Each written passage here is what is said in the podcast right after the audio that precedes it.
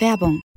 Es gibt eine Dating-App für Menschen, die wirklich daten wollen. Und die heißt Hinge. Hinge wie das Scharnier auf Englisch.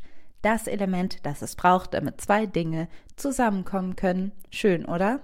Hinge ist die Dating-App, die entwickelt ist, um gelöscht zu werden. Denn die Profile bei Hinge bieten mehr als ein paar Bilder und Infos zur Körpergröße.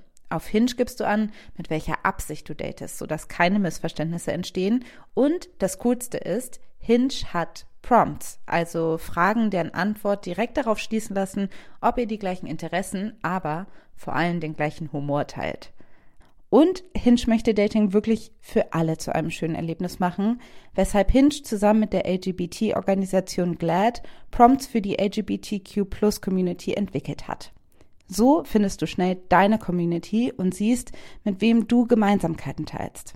Zum Beispiel kannst du beschreiben, was Gender Euphoria für dich bedeutet oder wo deine Chosen Family unschlagbar ist. Hinge bringt dich mit den richtigen Leuten zusammen. Also probiert jetzt Hinge aus, nutzt die Prompts. Alle weiteren Infos findest du in den Show Notes.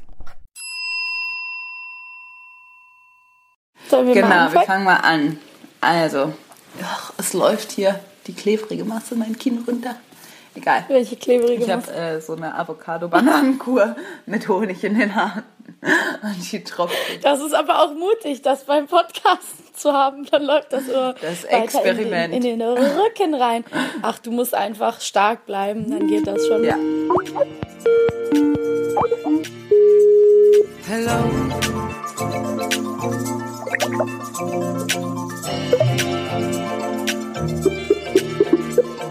Hello.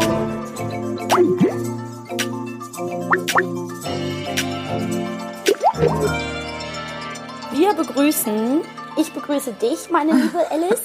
Wen ähm, begrüßen wir hier eigentlich? ich begrüße erst dich und ich hoffe, du begrüßt auch mich. Ja, hallo ja? Maxi. Zu Folge äh, 14 von äh, dem wunderbaren Podcast Feuer und Brot. Ähm, zwei Freundinnen, die sich seit sie zehn Jahre alt waren, kennen und jetzt immer in verschiedenen Städten wohnen genau. und sich aber gerne über Sachen unterhalten. Genau, die eine in Berlin, das ist Maxi, und die andere in Hamburg, das bin ich, Alice. Und genau. heute wollen wir über ein äh, Thema reden, was in aller Munde ist.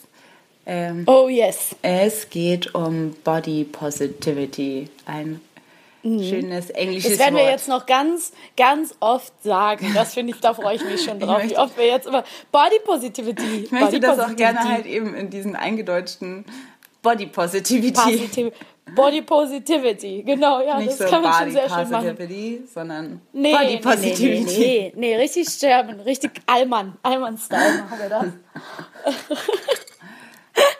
da geht's schon los. Also wir müssen erstmal ein bisschen vorgreifen, weil mhm. äh, warum ist dieses Wort in aller Munde? Ähm, ja. Es gibt einen Film, der jetzt draußen ist, der immer als der Nora Tschirner Film betitelt wird, weil sie den mitproduziert ja. hat, aber eigentlich ähm, ist es gar nicht so wirklich ihr Film. Aber ähm, mhm. genau, der heißt Embrace. Darauf werden wir später zu sprechen kommen. Aber ähm, genau, weil Body Positivity ein ähm, erstmal auch ein Wort ist, was vielleicht vielen Leuten nicht geläufig ist, äh, müssen wir auch sagen, es gibt ähm, viele Worte, die äh, damit zusammenhängen, meistens auch englische Worte, die wir versuchen aufzudröseln auch oder benutzen werden, die mit Body Positivity zusammenhängen. Wir hatten schon länger vor, diese Folge eigentlich zu machen. Wir haben schon Anfang des Jahres darüber geredet. Und äh, weil wir eigentlich genau nicht über Embrace auf dieses Thema gekommen sind, sondern über mal wieder This American Life. Mhm. Ein Podcast, genau. der uns sehr durch dieses, äh, der immer wieder äh, relevant wird, auch in diesem Podcast, weil er uns äh, zu Gesprächen anregt. Und diesmal geht es um diese Folge Tell Me I'm Fat. Ja, ähm, genau. Und diese Folge bietet sich eben sehr stark an. Du hast es gerade schon super toll eingeleitet. Das war sehr schön zuzuhören. äh, um verschiedene, um verschiedene, bitte, bitte, gern geschehen. ähm, ich war wie so ein kleiner Cheerleader im Hintergrund. Ich habe immer nur so, yes, ja, go. ähm, also diese Folge, Tell Me I'm Fat heißt sie, die bietet sich eben sehr, sehr gut dazu an, verschiedene Strömungen, die es auch noch innerhalb von der Body Positivity Bewegung gibt, aufzuzeigen. Und ähm, ich werde jetzt für die Leute, die diese Folge noch nicht gehört haben, das aber gerne mal tun können, ähm, einfach mal kurz zusammenfassen, gerne.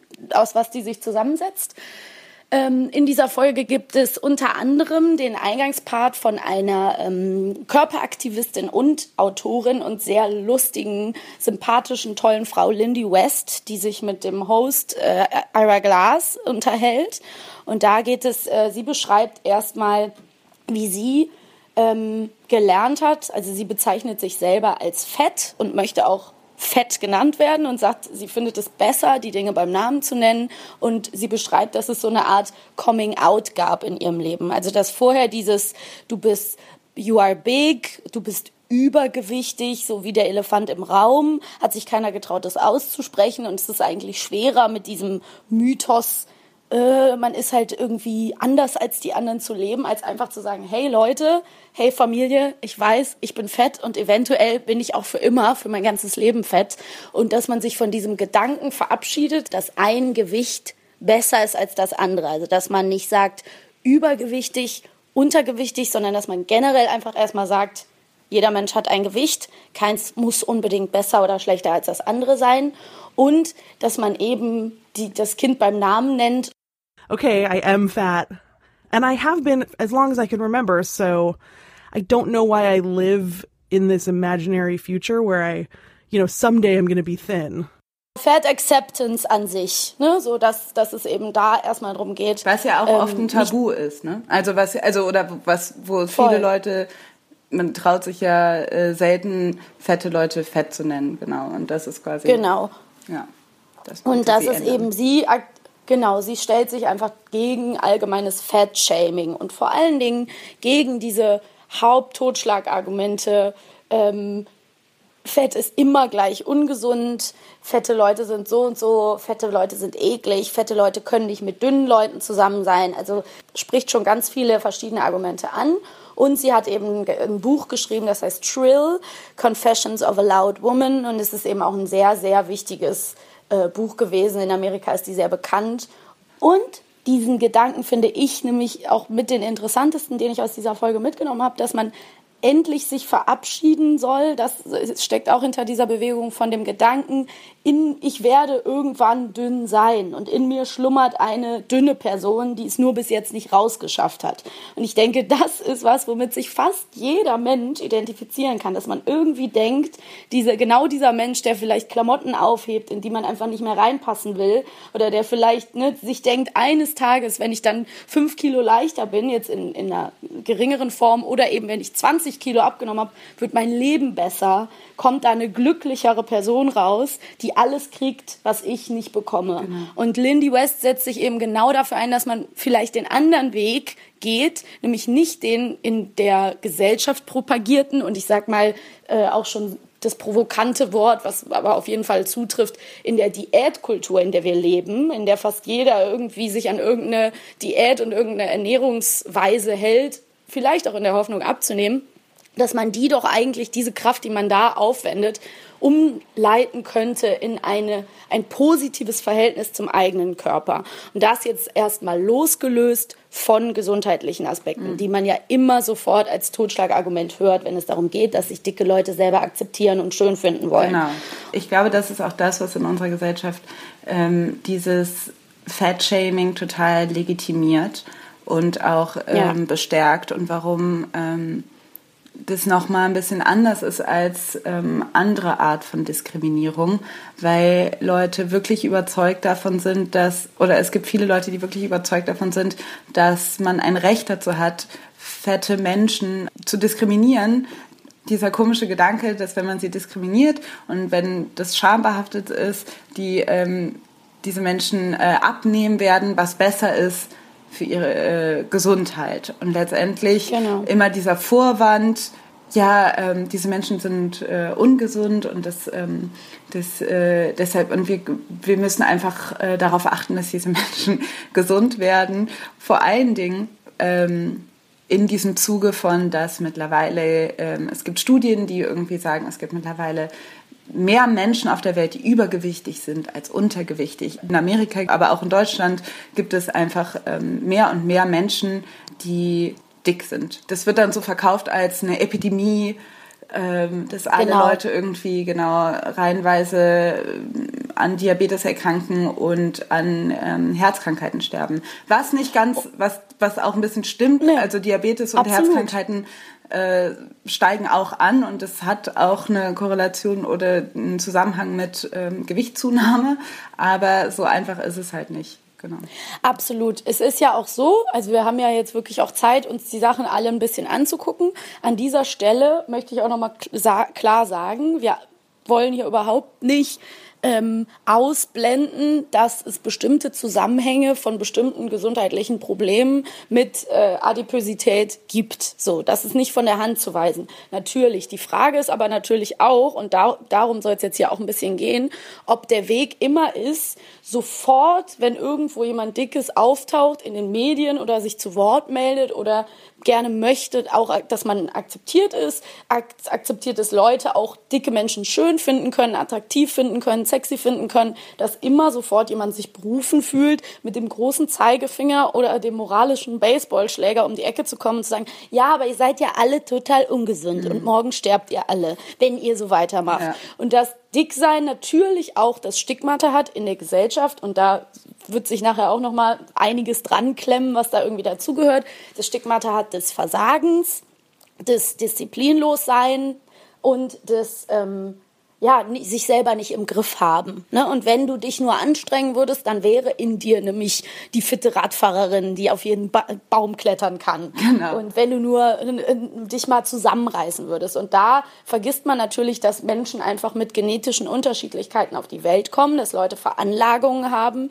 Wir zwei äh, sitzen hier natürlich auch als ziemlich privilegierte Frauen, die eigentlich ihr ganzes Leben lang bis jetzt schon im weitesten Sinne immer essen konnten, was sie wollen. Und noch nie hat wahrscheinlich jemand mit dem Finger auf uns gezeigt und gesagt, ja, hör mal, ihr müsst aber jetzt mal aufhören, Nudeln zu essen. Und deswegen ist es natürlich auch die Frage, ist der richtige Weg, immer mit dem Finger auf die Leute zu zeigen und zu sagen, bah, i, guck mal, die Dicken, die essen auch noch Eis und genießen ihr Leben, die sollen sich mal zusammenreißen und wie können die Shorts tragen und wie können die ins Schwimmbad gehen. Und ob das wirklich der Weg ist, dieses Public Shaming, ähm, die Leute immer direkt als krank zu stigmatisieren oder ob man vielleicht sagt, eine gesunde Mischung von Aufklärung, ähm, Ernährungslehre, aber auch Lebenspositivität muss den Leuten zugebilligt werden, weil es gehört auch noch anderes dazu, gesund zu sein, und das ist seelische Gesundheit. You're not concerned about my health.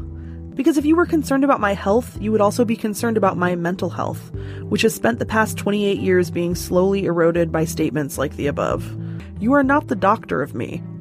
You have no idea what I eat, how much I exercise, what my blood pressure is, or whether or not I'm going to get diabetes. Not that any of that matters because it is entirely none of your business. Genau, wir kommen, kommen wir mal zurück zu Lindy West, weil wir haben die jetzt irgendwie eingeleitet und irgendwie sind wir nicht mhm. weiter auf sie eingegangen. Es ist halt ähm, bei der ähm, This American Life Folge ist es eben so, dass Lindy West diese ganzen Argumente, die wir gerade aufgezählt haben, ähm, abarbeitet an so einem Streit mit ihrem Chef, der genau diese Position ja. hat von, ähm, also die beiden arbeiten bei einem Magazin, glaube ich, und mhm. ähm, er, ihr Chef schreibt immer, ähm, über fette Leute und macht sich irgendwie ähm, lustig über die und hat diese Position, diese wie können, also so, das ist eine Epidemie und ähm, diese Menschen müssen halt eigentlich alle abnehmen und sind krank und ja. so weiter. Und, und hat da eine unglaubliche Aggression gegen und lässt die raus in so verschiedenen Kolumnen und Blogposts. Genau. Eigentlich repräsentiert da dieser Chef ähm, das, wogegen mhm. halt viele fette Menschen ankämpfen müssen oder was die ganze Zeit um die herum ist. Genau, und es gibt eben diesen einen Punkt, dass dieser Streit mündet. Sie spricht ihn eben dann darauf an und macht eigentlich ihm ein paar Mal deutlich, dass sie sich davon verletzt fühlt. Und er hört aber irgendwie nicht auf und hat auch nicht das Gefühl, dass sie das wirklich trifft und dass er sie damit irgendwie meint. Diese beiden sind nämlich eigentlich auch irgendwie ganz gut befreundet oder verstehen sich eigentlich. Und dann gibt es irgendwann diesen Punkt, wo der Streit dann sich so zuspitzt in einem Blogpost von ihm, wo es darum geht, Ban Fat Marriage, also ähm, wenn Gay Marriage nicht erlaubt ist, also ähm, die Hochzeit zwischen Mann und Mann und Mann oder Frau und Frau, warum könnte man dann, also das dann zieht dieser Chef tatsächlich eine Parallele von der Diskriminierung von Schwulen zu der Diskriminierung von fetten Leuten und macht aber im selben Atemzug weiter, indem er sagt, ja, wenn die Schwulen nicht heiraten dürfen, dann können wir ja doch erstmal die Fetten nicht heiraten dürf lassen dürfen. Völlig ah, abstrus. Ah, dann, so ja, und dann bezieht sie sich am Ende darauf und macht halt so eine Conclusion und sagt, wenn du jetzt schon die Parallele ziehst, wirst du dann aufhören, uns zu diskriminieren? Mhm. Klingelt's bei dir? Ne? Und das, dass er dann irgendwann, also es endet dann darin, dass sie irgendwie ihren Frieden wieder schließen und das ist auch schon ein paar Jährchen her. Aber eben, du hast ja eben schon beschrieben, alle Argumente, die wir jetzt hier zur Einleitung benutzt haben, werden da angestupst und an, schon mal angesprochen und dass es prinzipiell natürlich auch einfach eine Entscheidung ist, die auch nicht äh, dicke Menschen treffen können. Und darüber soll es ja auch heute gehen mit Body Positivity. Eine Entscheidung ist, Frieden mit dem eigenen Körper zu finden. Und was gibt es da für Methoden und was steht dem eigentlich im Weg und wie geht unsere Gesellschaft damit um? So. Ja. Und da ist eben diese Folge von This American Life wirklich super hörenswert, weil es da eben auch noch weitere Geschichten gibt. Ähm, die ist unheimlich berührend. Das ist auch die einzige Folge, die ich mir bis heute äh, runtergeladen habe bei iTunes und die gespeichert habe, weil ich dachte, die will ich wirklich irgendwie haben. Man kann die, glaube ich, kaufen wie so ein iTunes-Track. Und ähm, dann gibt es eben die weitere Geschichte und das ist die sehr kontrovers diskutierte Geschichte von der Autorin und Moderatorin Anna Baker. Möchtest du da kurz was zu erzählen?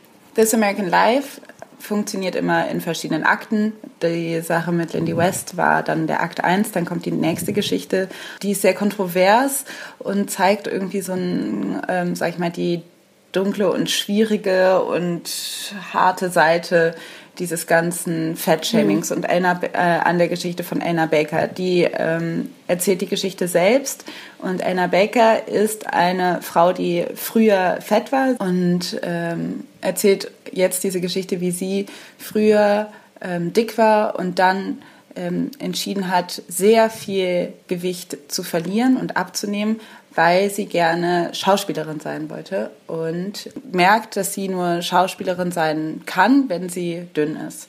Außerdem. Ja, oder dass sie, dass sie, hatte, sie hatte das Gefühl, dass sie keine Karrierechancen, nicht, nicht so viele Karrierechancen hatte, wenn sie nicht abnimmt. Genau, so, also ne? genau. nochmal, ja. äh, um das zu betonen, das ist das ist die, ich wieder, ich gebe jetzt gerade wieder, was Elna Bakers Perspektive an dieser ja. ganzen Klar. Sache ist. Also dass die ähm, dass sie denkt, ähm, sie muss dünn sein, um äh, zum einen ähm, eine Karriere als Schauspielerin zu haben und zum anderen ähm, einen Mann zu finden.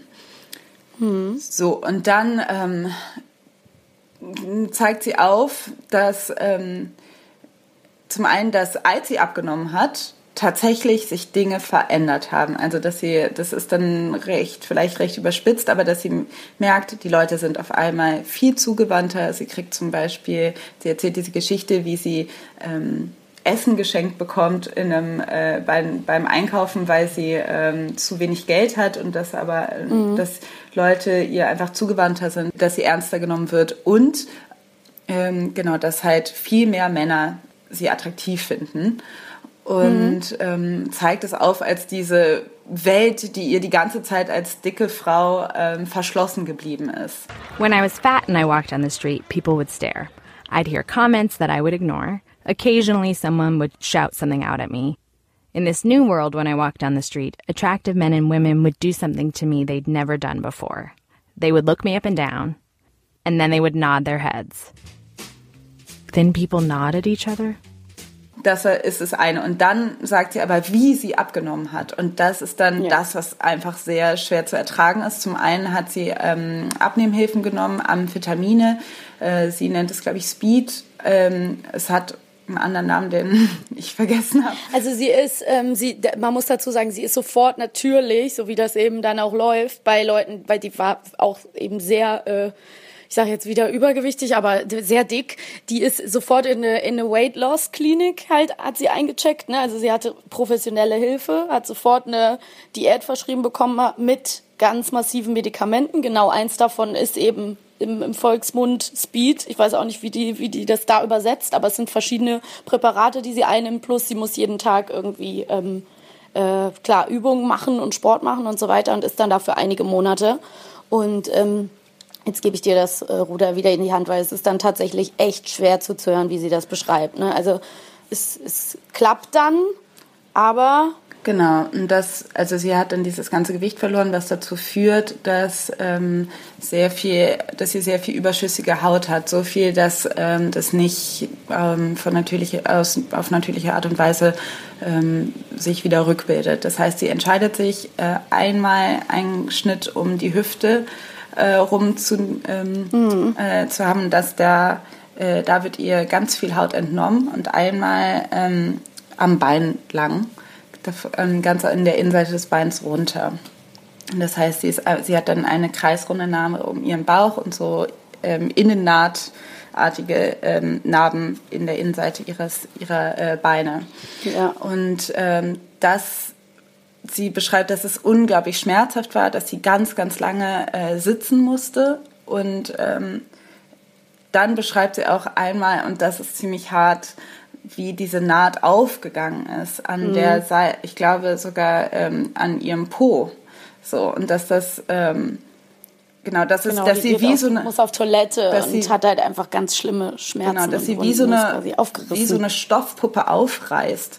Und dass sie irgendwie, und wie das, also in, unter was für Schmerzen die gelitten hat und unter was für, also was für Qualen das waren.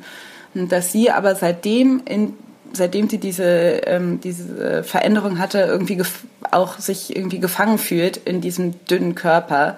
Sie sagt oft, sie spricht von New Elna und Old Elna als die dünne Elna und die dicke Elna und ähm, ja. spricht eigentlich davon, dass sie eigentlich immer noch diese dicke Person ist, die, die aber irgendwie jetzt in diesem dünnen Körper versteckt ist und kann das teilweise deshalb überhaupt nicht ertragen, dass diese ganzen Dinge wie eine Karriere, ähm, wie ein Mann, den sie dann gefunden und geheiratet hat, nur gekommen sind, weil sie dünn ist und kann das irgendwie und es quält sich sehr damit. Ähm, hat dann auch so ein sehr äh, schwieriges Gespräch mit ihrem äh, Mann zwei Wochen nachdem sie geheiratet haben, mhm. der ihr halt dann auch sagt, ja wahrscheinlich hätte ich dich nicht geheiratet, wärst du dick. Would I have dated Fat Elma? Uh -huh.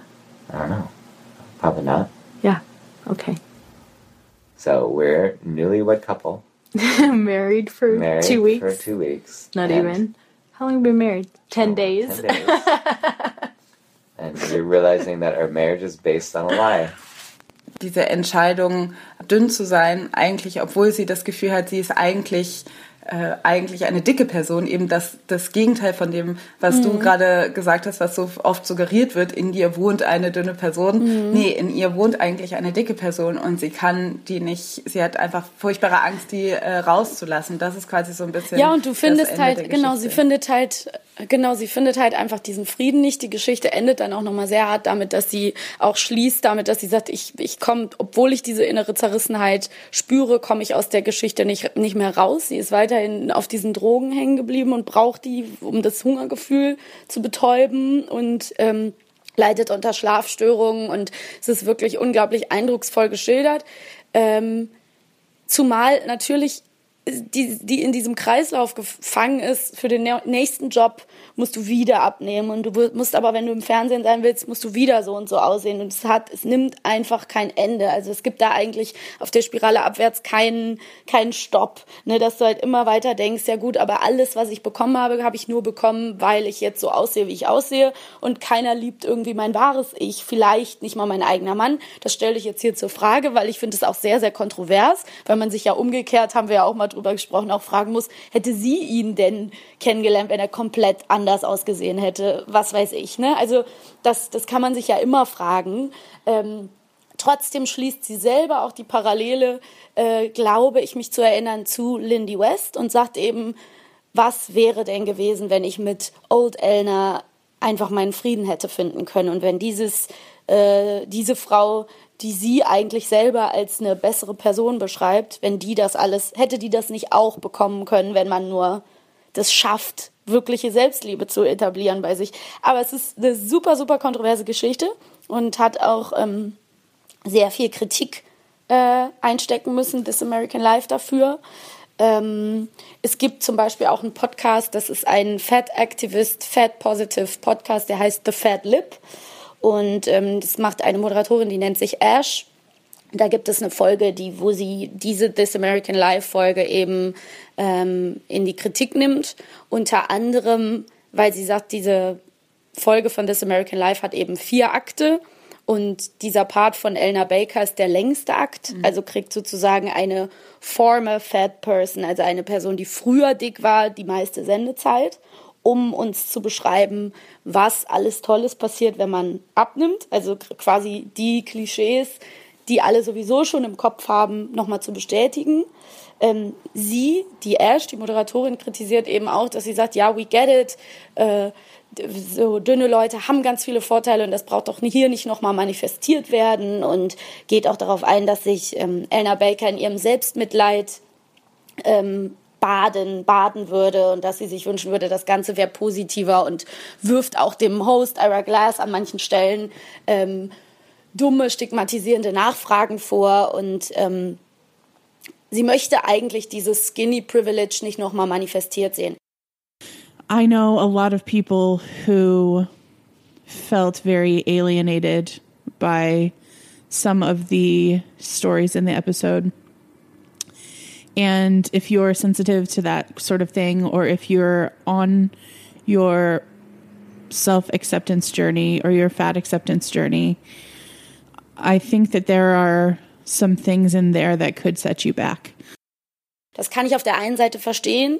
Trotzdem hast du auch, Alice, als wir darüber mal sprachen, bei mir auch äh, mir was total klar gemacht und das möchte ich jetzt auch einfach nur so wiedergeben. Solche Geschichten braucht man eben auch. Und ich würde überhaupt nicht sagen, dass die Geschichte von Anna Baker ist ja keine wahnsinnig positive Geschichte, wo man denkt, oh ja, das will ich alles auch genauso erleben, sondern es zeigt ja eigentlich die traurige Geschichte einer wahnsinnig zerrissenen Frau, die ähm, ihr Glück auf diese Art und Weise jetzt auch noch nicht gefunden hat, obwohl manche äußeren Umstände vielleicht dafür sprechen mögen.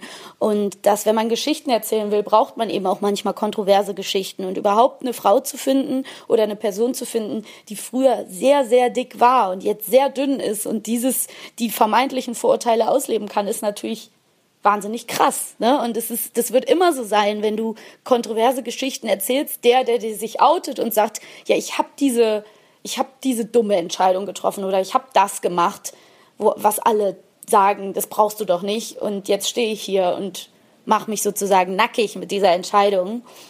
Sehr klar, dass da Kritik kommen kann, aber ich finde die nicht ganz berechtigt. Ich, ich finde auch, ich habe mir auch dann jetzt gerade noch kurz vor der Folge The Fat Lab angehört und ich äh, fand es total interessant, dass diese Kritik zu hören, weil ähm, für die Moderatorin, für diese Ash, die Folge oder die gerade speziell diese Geschichte ganz anders angekommen ist als bei mir. Ja.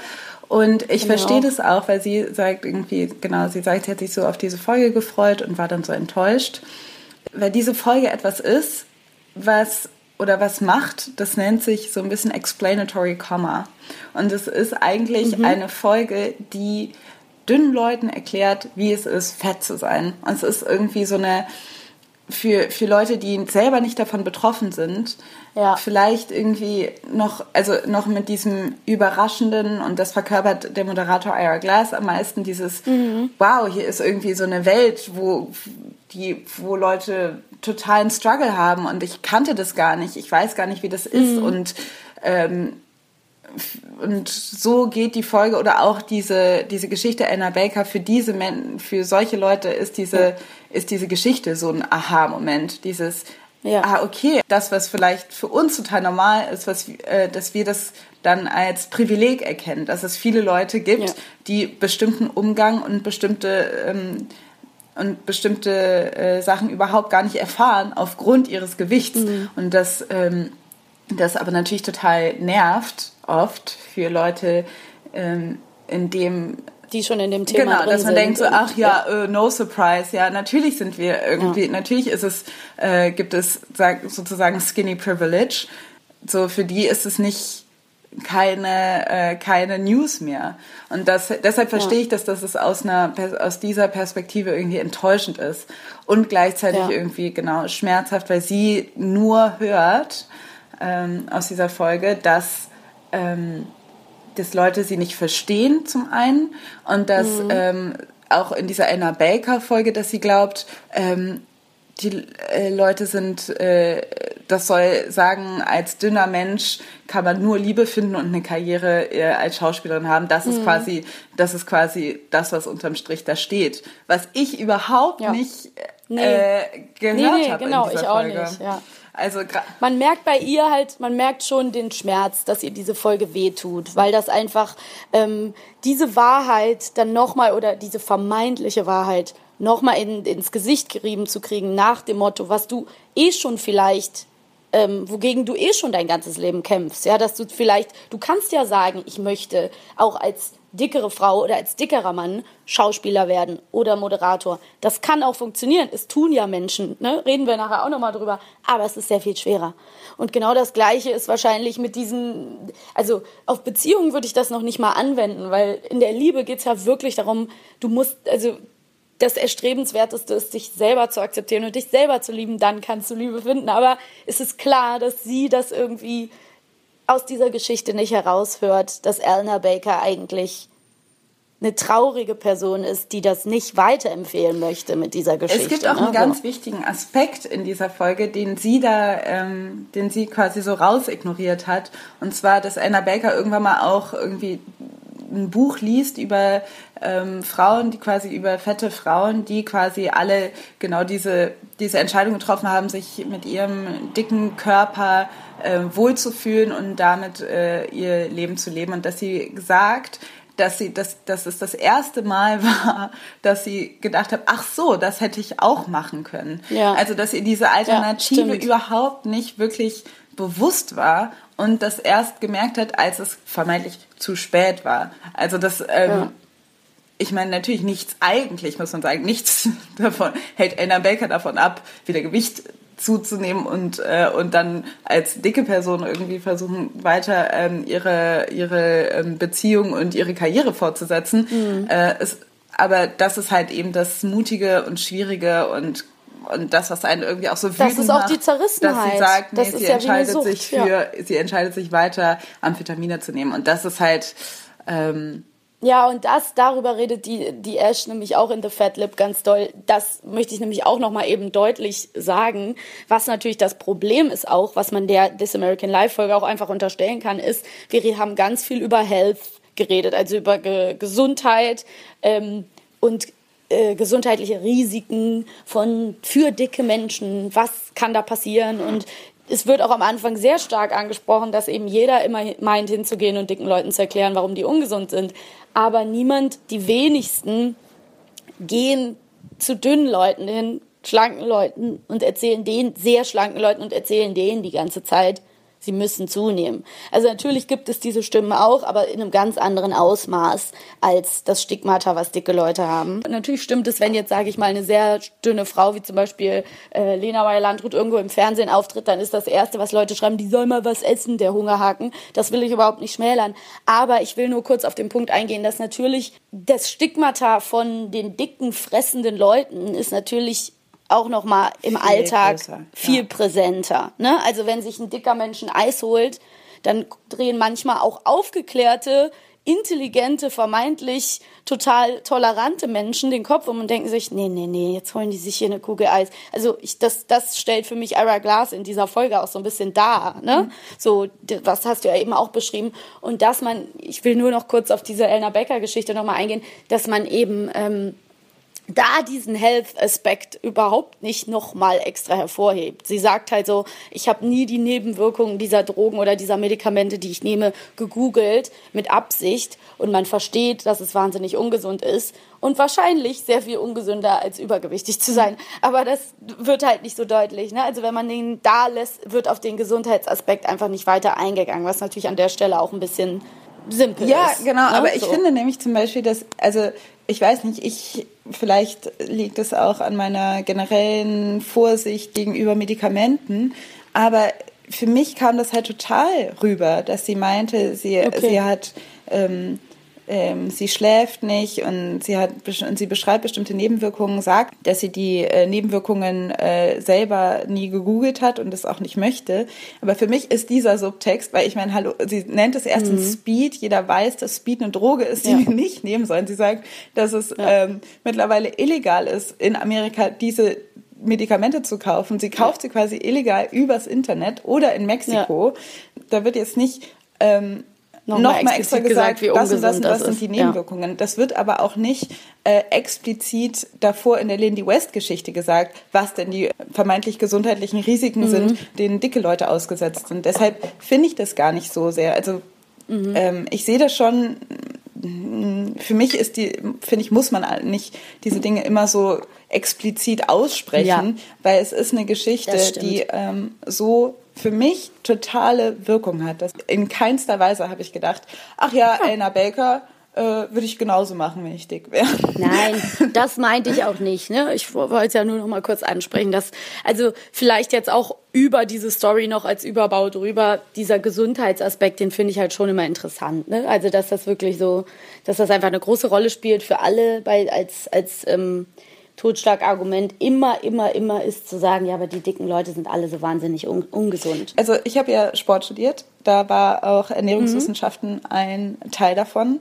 Und ich finde das schon erstaunlich, weil letztendlich wird einem natürlich äh, beigebracht, dass es gibt äh, viele Leute, die dick sind. Es wird ähm, tatsächlich immer noch sehr viele Studien ähm, verweisen immer noch über den äh, mittlerweile sehr äh, kontroversen Body Mass Index. Ja. Ähm, Problem am Body Mass Index ist, kurze Side Note, das, der, mhm. das ist ein Faktor, der sich zwischen äh, Körpergröße und Körpergewicht irgendwie ähm, errechnet und was mhm. aber äh, dein Körpergewicht kann sich ja durch sehr viele äh, Dinge zusammensetzen, entweder durch einen erhöhten Fettanteil oder einen erhöhten Muskelanteil oder einfach, ja.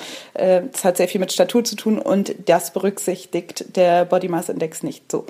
Aber das, man, das quasi, was ich da rausgenommen habe aus, aus diesem Seminar mhm. ist, wenn du ähm, nicht irgendwie sportlich bist und wenn du dich nicht bewegst, dann bist du dumm, depressiv, ähm, benachteiligt auf so vielen Ebenen. Also dann bist du halt irgendwie, das ist halt, also mhm. weil halt natürlich, also das ist natürlich, man muss auch sagen, wo habe ich das beigebracht bekommen? Natürlich an der Sporthochschule, wo äh, Leute quasi ähm, eine Karriere machen wollen als Sportcoach oder so, ja. Und das, ähm, ja, ja, und das stimmt ja, es stimmt ja auch teilweise. Wie so eine Sekte. Nein, es stimmt ja auch teilweise. Es stimmt ja auch, dass, ja. dass man, dass natürlich Sport wahnsinnig positive ähm, Auswirkungen hat auf jedermanns Leben. Aber es ist halt so, ja. es wird halt einem irgendwie so gesagt, dass wenn du dich ungesund ernährst und, und keinen Sport mhm. machst, du quasi auf jeden Fall so voll der Untermensch wirst. So ein bisschen ja. hört sich das so an. Aber man muss auch zugutehalten, dass in dieser Wissenschaft immer wieder betont worden ist, dass ein dünner Mensch, der keinen Sport macht und sich ungesund ernährt, ungesünder ist als ein dicker Mensch, der sich gesund ernährt und be sich bewegt. Dass das sehr wichtiger und Punkt. Und da ist nämlich das Problem, Punkt. dass es halt, dass natürlich ist Gewichtsabnahme ähm, oft ein ein Resultat aus Sport machen und gesunder Ernährung. Mhm. Das ist aber nicht immer so. Das heißt, es ist nicht immer so, dass Leute, die Sport machen, automatisch skinny Skinny Wonder Woman Man werden. sollte auch, und das hast du mir ja auch schon öfter gesagt, und das finde ich einen richtig wichtigen Punkt, den wir heute in dieser Folge auch herausarbeiten äh, wollen, dieses Gewicht mal von der Gesundheit zu entkoppeln. So, das wäre für mich echt auch mal ein Punkt. Natürlich, alles, was du sagst, äh, das würde ich unterschreiben. Natürlich ist es auch gar keine Frage, dass es Übergewicht gibt oder eben Gewicht, was, was zu hoch ist oder Gewicht, was zu niedrig ist. Aber prinzipiell gibt es eben auch, und das, äh, wenn wir gleich nochmal über Embrace sprechen, passt das auch sehr gut dazu, gibt es eben auch Leute, die einen Marathon laufen und trotzdem eine kleine Plauze haben. Und äh, also das eine hat überhaupt nichts mit dem anderen zu tun. Und wenn du jeden Tag eine Stunde schwimmst, kann das auch sein, dass du nicht da, dass man dir das nicht ansieht, aber es ist super gesund. Also genau dieser Punkt. Und wenn du jede Woche dir im Berghain irgendwie zehn Lines äh, durch die Nase ziehst und deswegen sehr dünn bist, bist du wahrscheinlich nicht so gesund wie der, äh, der nette Marathonläufer von nebenan. Ne? Und das, das eben Skinny ist nicht gleich super gesund. Genau. Das ist, muss echt mal aus Und das ist etwas, was halt wirklich immer noch, also was natürlich eben durch diese große Diätkultur und mhm. so weiter so sich so hält, dieses diese, dieser Zusammenhang. Fit gleich gesund, dass man, gleich eben, dünn. Man ja. sieht es auf jeder Plakatwand, jetzt wo der Sommer wieder ja. anfängt. Man sieht Leute mit äh, gestellten, muskulösen, dünnen Körpern. Mehr denn je wird das heutzutage mit gesund assoziiert, weil jetzt mittlerweile auch die Leute ähm, so ein bisschen von diesen ungesunden Diäten, die vielleicht in den 90er Jahren noch äh, mehr Toleranz hatten, wo man irgendwie nur Fleisch essen soll oder so, ähm, mhm. so ein bisschen wegkommen und dieses übermäßige Be healthy, eat so und so und so und also so ja. das immer Health, Health, Health, dass das so so ein ähm, äh, Wort ist, was mittlerweile mit Diät zusammenhängt. Ja es ist halt auch ein Synonym dafür geworden. Die Leute werfen da so inflationär mit um sich und es ist auch unheimlich militant. Ne? Also so wer das nicht macht und wer sich quasi nicht an irgendeine Ernährungsweise hält, der ist ja schon total seltsam, so ein bisschen. Und ähm, ja, ich äh, möchte da auch mal gerne noch mal kurz auf das eingehen, was du eben aus dem Studium erzählt hast. Das Problem ist ja auch ein bisschen, dass du mit so Sachen wie dem Body Mass Index und irgendwelchen Tabellen, wo bestimmte Zahlen drinstehen oder so, dass du vergisst, zum Beispiel auch, sage ich mal, wenn jetzt Leute zum Arzt gehen, ähm, dass du vergisst, wirklich nachzufragen, was, was haben sie denn für Beschwerden. Ne? Also ich höre zum Beispiel mhm. sehr gerne einen Podcast, den ich auch empfehlen möchte an dieser Stelle noch. Ähm, der heißt Food Psych, ist ähm, mit so einer äh, wunderbaren ähm, Food-Psychologin, die heißt Christy Harrison. Und äh, die hat so einen, so einen Plan entwickelt oder coacht intuitives Essen, also Intuitive Eating he heißt es bei ihr dann und Health in any size, was ich zumindest einfach schon mal einen sehr spannenden Ansatz finde.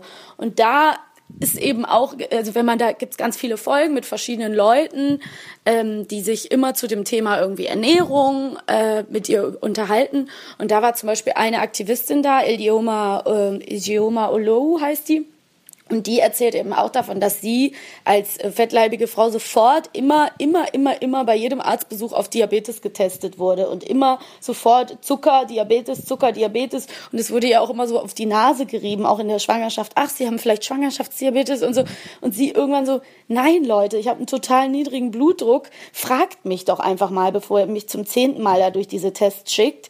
Und dass ihr das jetzt auch passiert, dass sie irgendwie mit ihren Kindern da zum Arzt geht und der guckt nur in seine Tabelle und sagt, sagt irgendwie ihrem 14-Jährigen, ah ja, du hast ein bisschen zugenommen, du musst mal Sport machen. Und sie denkt sich so, frag ihn doch mal, wie er sich fühlt. Bist du aktiv? Bewegst du dich? Machst du Sport? Wie ernährst du dich? Frag ihn doch das erstmal, bevor du mit deinen Zahlen um die Ecke kommst, weil es eben auch nicht funktioniert, alle Menschen immer in irgendwelche Nummern und auf irgendwelchen Flipcharts irgendwo zuzuordnen. Genau das, was du eben beschrieben hast. Also, dass es einfach Unterschiede gibt und dass man da individuell gucken muss. Und natürlich sollte es für jeden Menschen eigentlich ein Ansporn, Ansporn sein, lange leben zu wollen, sich gesund zu ernähren, sich irgendwie gesund zu halten, gut zu seinem Körper zu sein. Aber in welchem Maße und mit welchem äh, Diktat und Verzicht und mit welcher Disziplin, das ist halt auch immer so die Frage, ob man von den Leuten wirklich erwarten muss, dass sie sich bis zum, ja, bis zum Nullpunkt irgendwie quälen und unglücklich sind, weil sie diesem auch sehr, sehr, sehr dünnen trainierten Plakatideal nicht entsprechen. Ob es da nicht irgendwo was davor gibt, wo man sagen kann, okay, ich bin ab dem und dem Punkt happy mit mir selber, glücklich mit meinem Körper, weil ich habe nur den einen, der hat mich ganz gut durch das Leben gebracht bis jetzt und der muss nicht aussehen, als würde ich jeden Tag fünf Stunden Gewichte stemmen. So, und, ne? Ja, aber und das ist halt das Ding, weil vielleicht ja. stemmst du äh, jeden Tag fünf Tonnen Gewichte mhm. oder was du gerade gesagt hast und siehst trotzdem nicht so aus wie die Leute, und da sind wir auf einer ganz grundlegenden Diskussion. Das geht zu weit jetzt, aber ich will das einfach, müsste man sich eigentlich grundlegend mhm. fragen, was erachten wir halt als gesund? Weil physische Gesundheit hier viel größeren Stellenwert hat als psychische ja. Gesundheit. Und wenn jemand einfach zufrieden ist mit seinem Leben, indem er einfach sich ernährt, wie er will, auch wenn es vielleicht nicht die gesundeste Art und Weise ist und ähm, sich bewegt, wann und wie er will, auch wenn er es vielleicht mehr könnte, darf man da einen Standard haben und darf man da irgendwie sagen, das und das ist okay und das und das ist nicht okay. Im Kleinen geht es uns allen ja so, dass wir denken, wir könnten mehr, wir könnten uns gesünder ernähren, wir könnten mehr Sport machen. Klar, bevor wir gleich nochmal vielleicht ein bisschen von uns erzählen, würde ich auch gerne das nochmal erweitern. Finde ich nämlich einen spannenden Gedanken und ich glaube, damit können wir auch ganz gut irgendwie äh, gleich nochmal zur Embrace kommen, den ich ja gesehen habe. Aber ich möchte das gerne erweitern, auch um die Frage Obsession ist nie gesund. Ne? Sei es Obsession mit dem eigenen Körper oder Obsession mit der Ernährung oder irgendwelche anderen krankhaften ja, übersteigerten Wertschätzung von Dingen, die vielleicht nicht so einen großen Stellenwert im Leben einnehmen sollten. Und die Frage ist doch auch, welchen Stellenwert, du hast jetzt gerade über die Gesundheit gesprochen, was erachten wir als gesund, welchen Stellenwert nimmt überhaupt der Körper ein? In der Gesellschaft und in deinem eigenen Leben.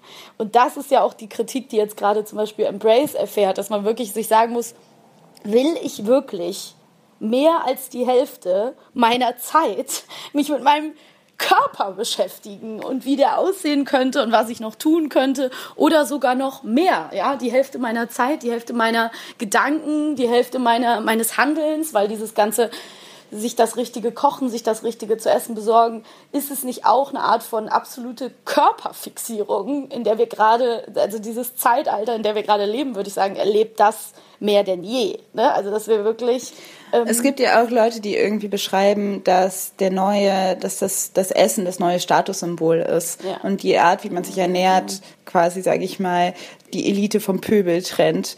Dass genau die Leute, die sich quasi bio, vegan, raw, keine Ahnung, es gibt so viele Bewegungen und so viele, so vieles Branding in der Hinsicht, dass das genau das neue Statussymbol ist. Und ähm, was auch gar nicht schlecht ist. Also ich bin, es ist ja gut, wenn Leute irgendwie, wenn mehr Leute mittlerweile wissen, dass Fruchtzwerge vielleicht nicht gesund ist für dein mhm. Kind und dass man vielleicht nicht so viel Zucker zu sich nehmen soll und dass man ja. und dass Capri-Sonne vielleicht kein gutes Getränk ist für dein Kind, ich meine, es hat auch total das positive gut, Aspekte. Auch für mich wissen, hatte das, ja. hat das sehr viele, ich habe das Gefühl, ich weiß sehr viel mehr über gesunde Ernährung ja. durch diese ganzen Sachen und habe das äh, auch äh, zu großen Teilen ähm, in mein Bewusstsein aufgenommen, fühle mich da sehr gut mit. Sagen wir mal, und jetzt muss ich nämlich irgendwie den Bogen zu Embrace finden. Sagen wir mal, ähm, jemand weiß da eben noch nichts drüber. Jemand hat sich aber auch mit dem äh, Phänomen Body-Shaming, Fett-Shaming, Skinny-Shaming überhaupt noch nicht auseinandergesetzt ähm, und ist einfach in einer ganz simplen Diätkultur groß geworden, sage ich mal, so wie viele, viele Frauen wahrscheinlich in Deutschland einfach leben mit diesem, ich bin eigentlich immer ein bisschen zu dick und äh, diäte mein ganzes Leben und hinterfrage überhaupt nicht, was könnte dahinter stecken, ja. guck trotzdem mit meinen Kindern jede Woche Germany's Next Topmodel und blicke nicht wirklich da, den Gesamtkontext, der vielleicht gesellschaftlich dahinter steht. Ja. So. Und ich habe das Gefühl, ich habe diesen Film Embrace gesehen, eben diese äh, Dokumentation nennt der sich, ich würde es gar nicht als wirkliche Doku bezeichnen, von der Australierin Taryn Brumfitt, den eben in Deutschland ähm, Nora Tschirner mit ähm, bewirbt und den sie hat auch äh, mit, ihn mitproduziert. After I had my three children, I ended up hating my body. So I trained hard, and you know what? I'm standing there in my perfect body, and I'm not happy. Too much sacrifice, too much time, too much obsession, and it's just not worth it. Ähm, und ich würde sagen, diese, dieser Film holt wirklich die oder soll die Frau von der Ecke abholen, die sich noch nie mit dem Thema auseinandergesetzt hat. Also jemand wie du oder ich geht wahrscheinlich nicht in den Film und nimmt da irgendwelche neuen Aspekte mit. Es ist einfach nur, im, im Endeffekt erzählt Taryn Brumfitt ihre eigene Geschichte. Ähm, die war mal sogar, sie, sie, hat drei Kinder bekommen, dann hat sie angefangen, ihren Körper zu hassen, zu hassen, zu hassen, weil er nicht so dem, weil sie es nicht mehr geschafft hat, irgendwie dem Schönheitsideal zu entsprechen, ist dann sogar nochmal, hat sich zur Bodybuilderin irgendwie runtertrainiert und runtergehungert und hat dann irgendwann festgestellt, hey, sollte ich nicht vielleicht Frieden mit meinem Körper schließen? Und dann macht sie sich auf den Weg und reist durch die Welt und trifft eben ganz, ganz viele Frauen, die irgendwas haben, was nicht dem gängigen Schönheitsideal entspricht oder die an einer Krankheit leiden oder die, die irgendwie einen Unfall hatten und jetzt sich auch auf diese Art und Weise neu lieben lernen mussten. Und dann gibt es eben eine ganz, die, eine, eine Schlussfolgerung, die eben doch ein bisschen ähm, die schön ist, dieses wir müssen uns alle mehr unterstützen und mehr lieb haben und die Industrie ist irgendwie toxisch, ja, und macht systematisch das Körperbild von Frauen kaputt. Und gleichzeitig kratzt es natürlich nur ein Stück weit an der Oberfläche und dadurch ist dieser Film auch stark in der Kritik, weil er eben nicht genug liefert eigentlich. Weil er nicht, das, ich, ich wollte nur noch mal sagen, weil er nicht mhm. dieses ganze sozioökonomische Ding mit abgreift, sozusagen, oder?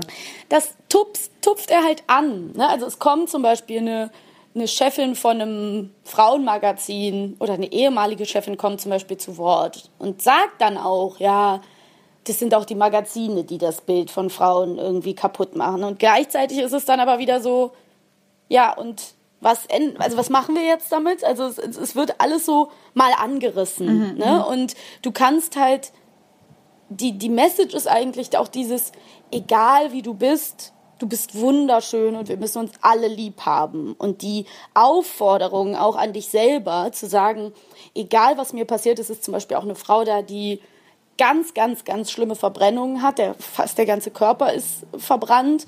Und die dann nachher sagt, so, da wird halt auch ganz ihr, ihr, Ehemann, ihr Ehemann oder ihr Freund gezeigt, der dann auch natürlich noch mit ihr zusammen ist und dann sagt in die Kamera, ja, ich, hab, ich bin ja nicht mit ihr zusammen wegen ihrem Aussehen, sondern wegen ihrem Wesen. Und das ist ja auch total richtig und es ist auch berührend, aber gleichzeitig ist es natürlich irgendwie auch eine Aufforderung, so finde dich einfach wunderschön, die auch irgendwie ein bisschen fast ins also zu simpel ist oder was? Es, ja, ne, es tapst so ins auch ein bisschen ins Lächerliche, weil man denkt, gibt es denn nichts Wichtigeres? Also es manifestiert natürlich dadurch auch eine Fixierung auf immer schön sein. Ne? Also mhm. als hätten wir nicht genügend anderes, wofür wir gerade noch kämpfen könnten auf der Welt und wofür es sich lohnt, sich einzusetzen, ist deine Hauptaufgabe, äh, body positiviere dich selbst. Ja. Und ähm, ich möchte ganz kurz, weil mir ähm, ich möchte noch zwei kleine Dinge sagen. Das eine ist, dass ich es trotzdem spannend fand, dass ich in diesen Film gegangen bin und eigentlich ab der ersten Minute, auch wenn er total clickbaiting-mäßig so auf die Tränendrüse drückt, auch wirklich Tränchen im, im Auge hatte, weil ich, selbst ich sitze dann da und denke, ey krass, das stimmt schon, mein ganzes Leben lang habe ich mich immer so wahnsinnig viel mit meinem Aussehen beschäftigt und mich immer so wahnsinnig unter Druck gesetzt. Und es macht irgendwie nicht Halt vor mir. Also man ist da berührt und erkennt sich da auch ein Stück weit drin wieder. Trotzdem gibt es eben ähm, kritische Stimmen, ähm, die diesem Film vorwerfen, an der Oberfläche zu bleiben und ähm, zum Beispiel, ich möchte diesen Nina Power Artikel kurz zitieren, den du mir auch äh, geschickt hast, die in der Zeit auch äh, sich dazu geäußert hat. Ähm, Sie sagt nämlich zum Beispiel, wer sich und seinen Körper unentwegt wunderschön finden muss, bleibt fixiert auf das Urteilen und tritt damit eine neue Endlosschleife weiblicher Selbstbeschäftigung mit dem Körper los. Die andauernde Vergewisserung, dass es liebenswert ist, einem Ideal nicht zu entsprechen, macht das Ideal umso präsenter. Und ja, es ist anstrengend, jahrelang gegen Falten und Fettpolster anzudenken, sie heiß und innig lieben zu müssen, aber auch. Also, dass man einfach, das ist so eine Art Beschäftigungstherapie auch wieder ist, so für Frauen, die dann in dem Moment, wo sie sich die ganze Zeit nur mit ihren Körpern beschäftigen und über ihre Körper sprechen, nicht auf die wahren Probleme eingehen. Also das ist so ein bisschen die Kritik, die ähm, geäußert wurde. Ja. Zum Beispiel die, die ähm, ähm, der Freitag hat auch geschrieben, das fand ich nämlich auch so spannend, Maren Horbrack heißt die Autorin, dass ähm, die Body Positivity Logik, dass man der unterstellen kann, so wenn die Sache mit dem Körper und der Selbstliebe geklärt ist, dann erledigen sich alle anderen Frauenprobleme ja ganz von selbst. Und das ist, äh, sie sagt halt so, wenn wir wichtige Sendezeit über das Sprechen, über unsere, mit dem Sprechen über unsere Körper verschwenden, dann werden wir nie zu den systemischen Problemen, die Frauen noch haben, vordrängen, weil das auch so ein Nebenschauplatz ist für ein ganz rein weibliches Problem auch. Also natürlich gibt es Bodyshaming auch unter Männern und natürlich gibt es da auch Stigmatisierung von übergewichtigen Männern, das will ich überhaupt nicht leugnen. Aber diese Fixierung ähm, und dieses dagegen ankaufen und sich damit unglaublich beschäftigen die ganze Zeit, ist natürlich irgendwie was sehr Weibliches. Und damit ähm, kann man diesem Film halt vorwerfen, dass er einfach, ähm, ja, dass, dass niemand vor Frauen zu zittern braucht, solange sie nur sich gegenseitig knuddeln und lieb haben und die ganze Zeit über ihre Körper ja. sprechen. Ich so. finde, ähm, ich habe den Film nicht gesehen, aber die Kritik mhm. dazu gelesen und ich muss sagen, dass ich diese Kritik nicht nachvollziehen kann. Also ich mhm. kann verstehen, ich, ich auch nicht so richtig. Immer wenn irgendwas Unbequemes ähm, thematisiert wird, ist das immer das Erste, was gesagt wird. Haben wir keine, mhm. und besonders im Feminismus, haben ja. wir keine größeren Probleme? Ist es nicht ja. ein Luxusproblem, sich dann damit zu beschäftigen? Und was ich auch finde, ist, dass man nicht immer über seinen Körper nachdenken sollte. Ob man ihn ja. dann hasst oder liebt, das verstehe ich. Ich verstehe, was Nina Power da sagen will. Und ich ähm, finde das auch, ich sehe das auch in den, bei mir teilweise, aber auch um mich herum, dass ich oft, dass ich viele Freundinnen habe, die, wo ich denke, ihr beschäftigt euch zu viel mit eurem Körper. Da kommen wir auch gleich auf unsere persönlichen Dinge. Mhm. Aber dass ich nämlich das Gefühl habe, ähm, man sollte ähm, natürlich irgendwie denken, es gibt ganz viel anderes. Man sollte sich viel mehr mit, mit Dingen beschäftigen, wie, wie, also mit inhaltlichen Dingen, mit politischen Dingen. Man sollte mhm. als Frau, man wird als Frau auch quasi ähm, wenig Einfluss auf die Gesellschaft haben, wenn man sich nicht auch mal mit Wissenschaft, mit Literatur, mit irgendwie Politik oder mit irgendwelchen mhm. äh, inhaltlichen Dingen auseinandersetzt. Und ich sehe das auch. Ich sehe, dass sich da viele Frauen irgendwie mit aufhalten, die ganze Zeit sich mit sich selber zu beschäftigen. Das ist auch ein unglaublicher Narzissmus. Mhm. Aber man Aber muss genau. sagen, es, erstens kann man nicht leugnen, dass Schönheit ein großer ein Part der weiblichen Identität ist. Das kann man scheiße finden oder gut, aber so ist es einfach. Das ist, das ja. wird, das ist allgegenwärtig, das wird total thematisiert. Das heißt, das einfach wegignorieren, dass man sich damit nicht beschäftigen braucht und dass man da mhm. vielleicht nicht irgendwie eine gewisse Korrektur schaffen muss, finde ich einfach, stimmt nicht. Ähm, nee, stimmt auch nicht. Nicht so lange eine, eine, die Lebensgefährtin von Emmanuel Macron gesch geschämt wird, weil sie irgendwie älter ist und solange jeder immer überall einen fucking Kommentar zum Äußeren und zur Kleidung und zum genau. Gewicht äh, ein jeder Frau irgendwie abzugeben meint. Und ich glaube, ja. ich glaube, dass wenn man ein, wenn man diesen Prozess hat, dem man vielleicht eine gewisse Zeit widmen muss, dass man sagt, okay, ich liebe meinen Körper jetzt, ich liebe jede Falte mhm. und jedes Fettpölsterchen und jedes graue Haar, was mir wächst, embrace ich, dass ja. das aber dazu führen würde, dass man sich früher oder später weniger mit seinem Körper beschäftigt und ja. dann Platz schafft für andere Dinge, weil irgendwann mal, weil, weil Du bist so schlau. nein, bei dieser, nein, danke schön. Ja, aber dieser, nein, ich finde das mega dieser, Ja, aber ich meine ganz ehrlich, es ist viel, es ist viel zeitaufwendiger, die ganze Zeit dagegen anzukämpfen, weil das ist etwas, was man die ganze Zeit machen muss. Und wenn man es irgendwann mal gerafft hat, ja. dein Körper verändert sich, ich embrace das jetzt, dann ist das etwas, was dann irgendwann mal nachhaltiger äh, weniger Zeit braucht. Ja, voll. Es ist vor allen Dingen auf zwei Ebenen so. Das eine ist, wenn du das Embracen, darum geht es ja auch in Embrace und deswegen hat Nora Tschirner das auch da über Wundervibe oder wie die Plattform heißt, äh, überhaupt vertrieben. Ähm, das ist erstmal was, womit jeder was anfangen kann, seine eigenen Schwächen und vermeintlichen Marke irgendwie zu akzeptieren und zu sagen, ich entscheide das jetzt einfach zu embracen, ich sag's nochmal, und ähm, gut zu finden und mich dann irgendwann damit nicht mehr aufzuhalten. Ne? Also einfach zu sagen, abgehakt, akzeptiert. Im Endeffekt wieder eine Brücke zu Lindy West, zu sagen, ich habe das und das und das, bestimmte Dinge kann ich nicht ändern. Also warum nicht lieb haben, erstmal erster Schritt und dann folgt vielleicht eine ganz normale Grundakzeptanz, die sich, und da ist nämlich auch wirklich die Kritik an der Kritik total berechtigt, ähm, auch übertragen würde auf andere Frauen und auf die allgemeine Wahrnehmung oder auf andere Menschen, dass man einfach irgendwann bestimmte Dinge nicht mehr so auf den Prüfstand nehmen würde und kommentieren würde, indem man einfach eine Akzeptanz, eine Grundakzeptanz schafft.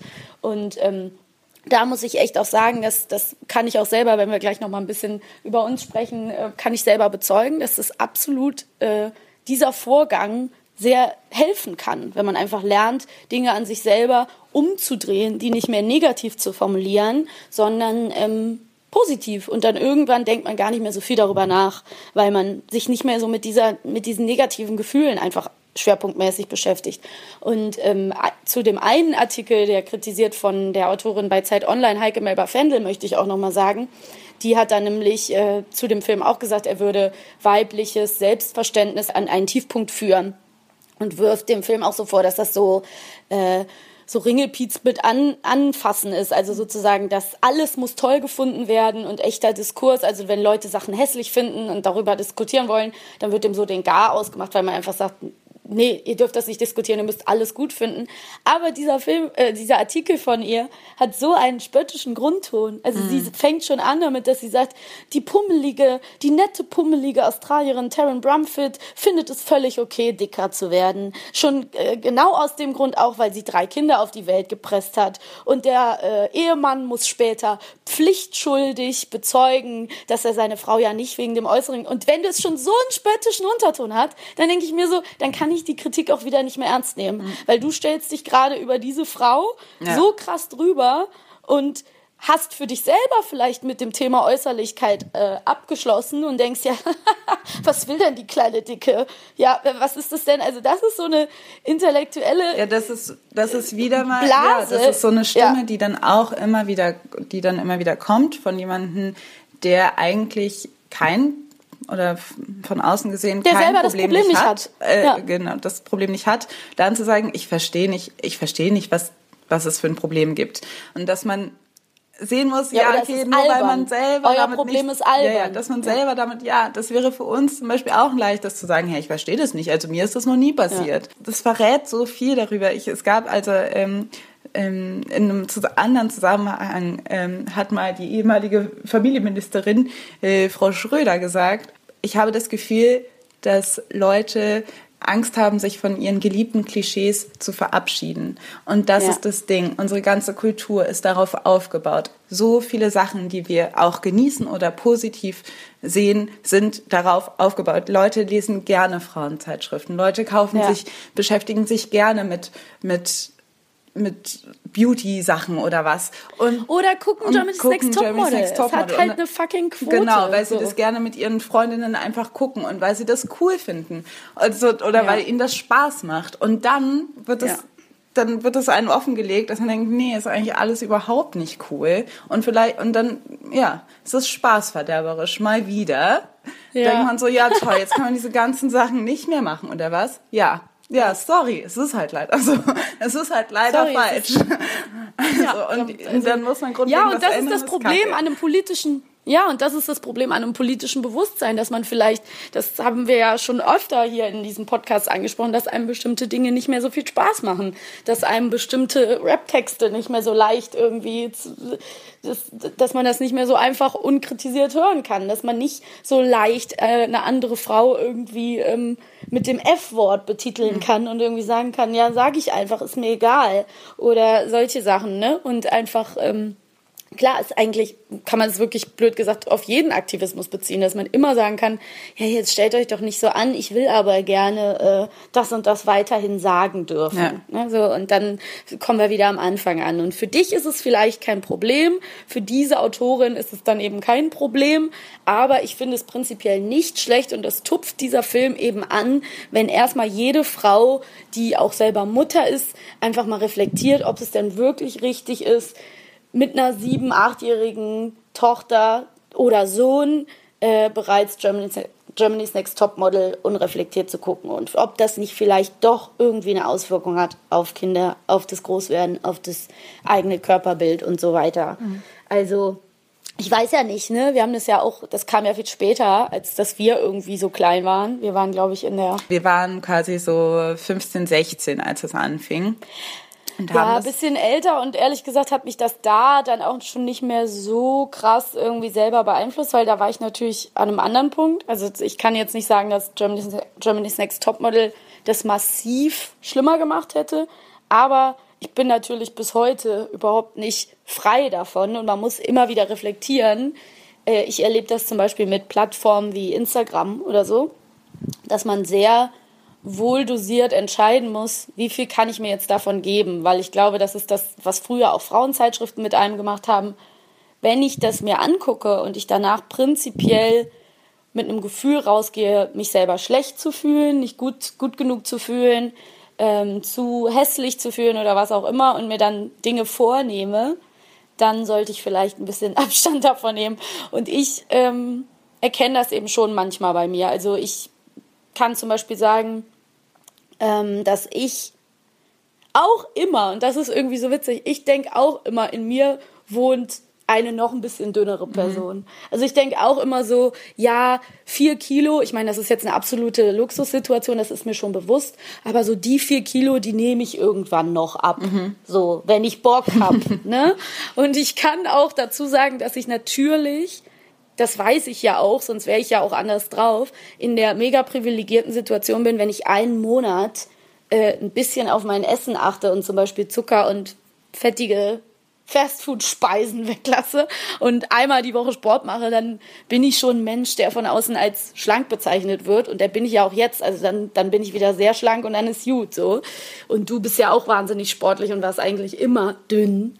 Ähm, dadurch ist man natürlich nicht so geplagt wie andere Leute und kann sich da natürlich überhaupt nicht in, der, in dem Maße reinversetzen. Dennoch bin ich davon überhaupt nicht frei. Und ich weiß zum Beispiel, dass ich, als ich Single war, ähm, bevor ich meinen Freund kennengelernt habe, habe ich da sehr viel mehr drauf geachtet. Und ich merke auch oder ich weiß, dass zum Beispiel in Phasen, wo es mir schlechter ging, ich immer angefangen habe, mehr auf mein Gewicht ja. zu achten und auch mal eine Zeit lang mich an, sage ich mal nicht, ja doch eine Art von Diät dann zu halten, also keine Kohlenhydrate mehr zu essen. Und das habe ich auch mal ein ganzes Jahr fast durchgehalten, weil ich dachte, ich will jetzt diese vier Kilo runter haben und war dann sehr, sehr, sehr dünn geworden und äh, das Toxische ist ja, ich habe immer unheimlich positive Bestätigung mm. bekommen. Ne? Ja. Also ich habe wahnsinnig viele Komplimente auf der Arbeit bekommen.